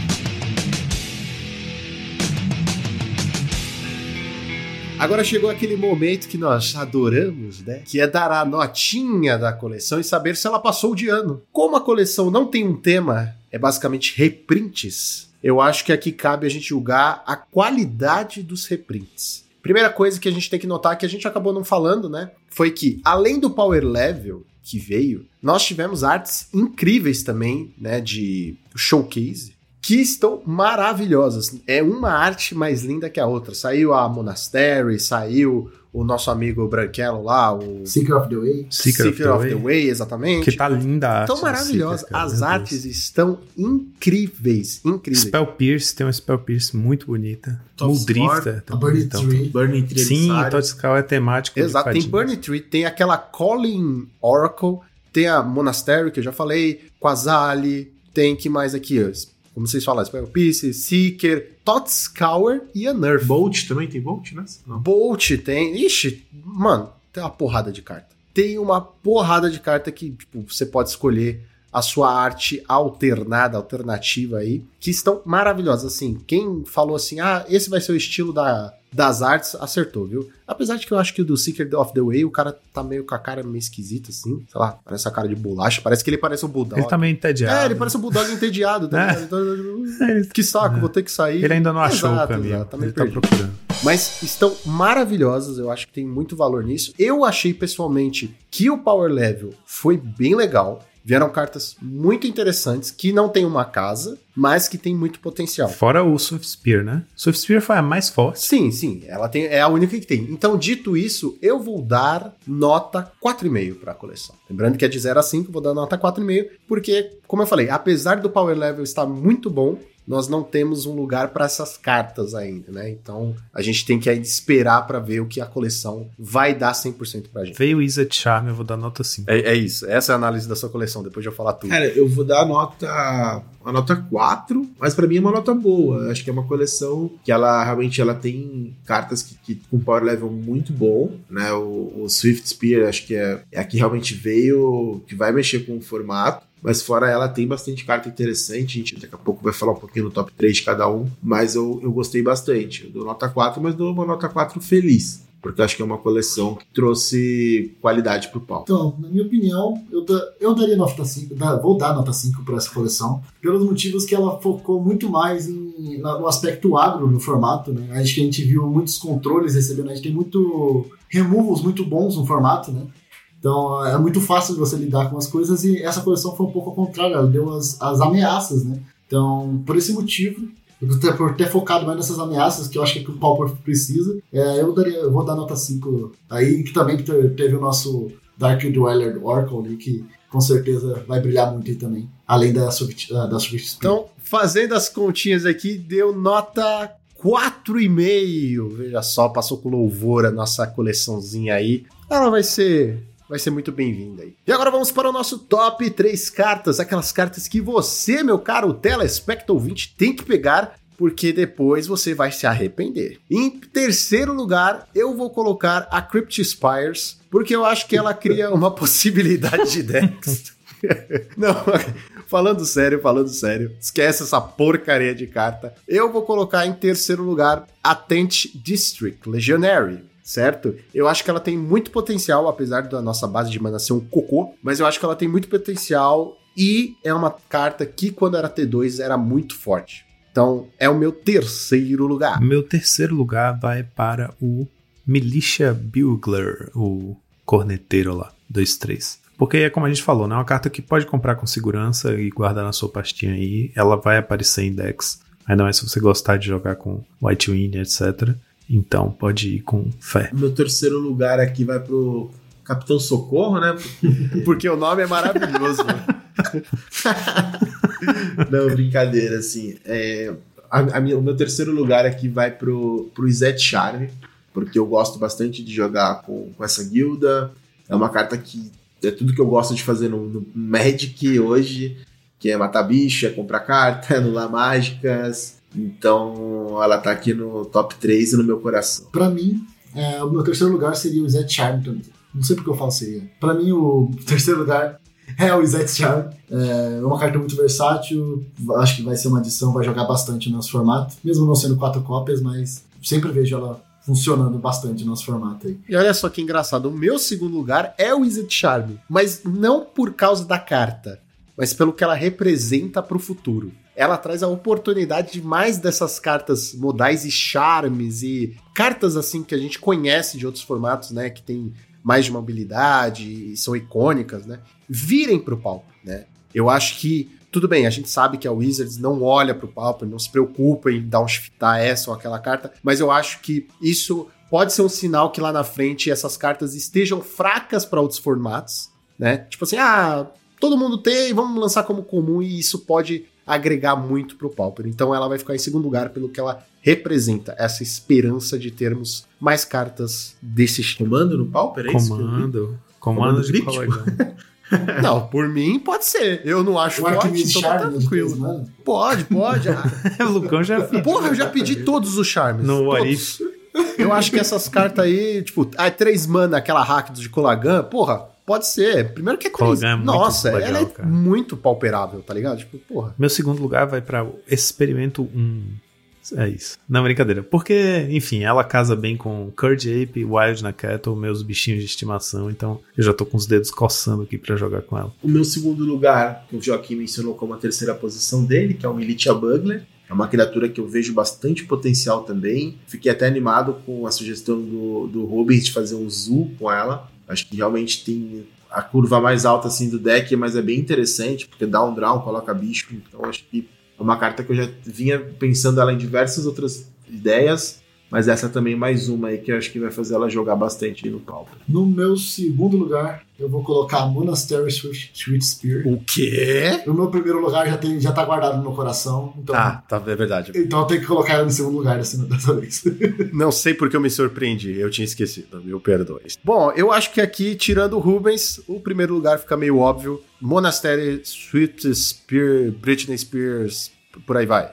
É uma carta que eu acho que vai mudar um pouco as coisas do formato, vai devolver um burn pro seu lugar de direito ali em cima, né? Não no topo, mas vai retornar, retornar das cinzas. E tem muito, muito, muito potencial aí para fazer um estrago bom no formato. Então vai meu primeiro lugar. Meu primeiro lugar, apesar da Swift Spear, pra não ser óbvio e pra seguir o meu coração, vai ser pra Wizard Charm. Porque é uma carta que eu já tinha pedido no Orif, eu não posso não, não colocar ela em primeiro lugar. E é isso, eu amo cartas modais, ela faz tudo que eu quero fazer, ela é três cartas em uma, então é isso. No primeiro lugar, vai que nem o Lucão, não tem como, né? Tem que ir pra Britney Spears. Então, acho que ela veio pra ficar. A gente vai ter o Pauper antes dela, o Pauper depois dela.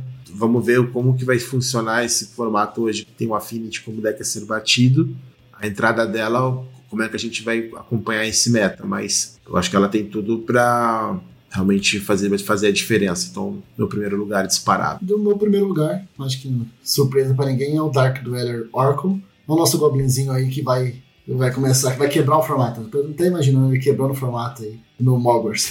Mas e vocês? Qual carta vocês estão ansiosos para utilizar?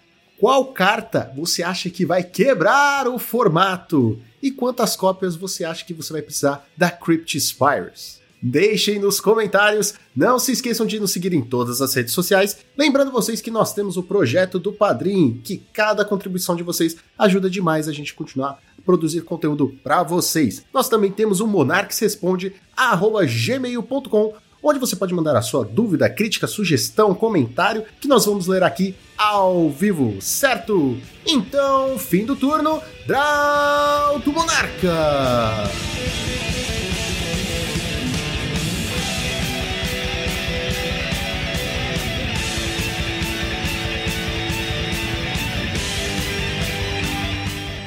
Este podcast foi editado por Monarchs MTG Produções.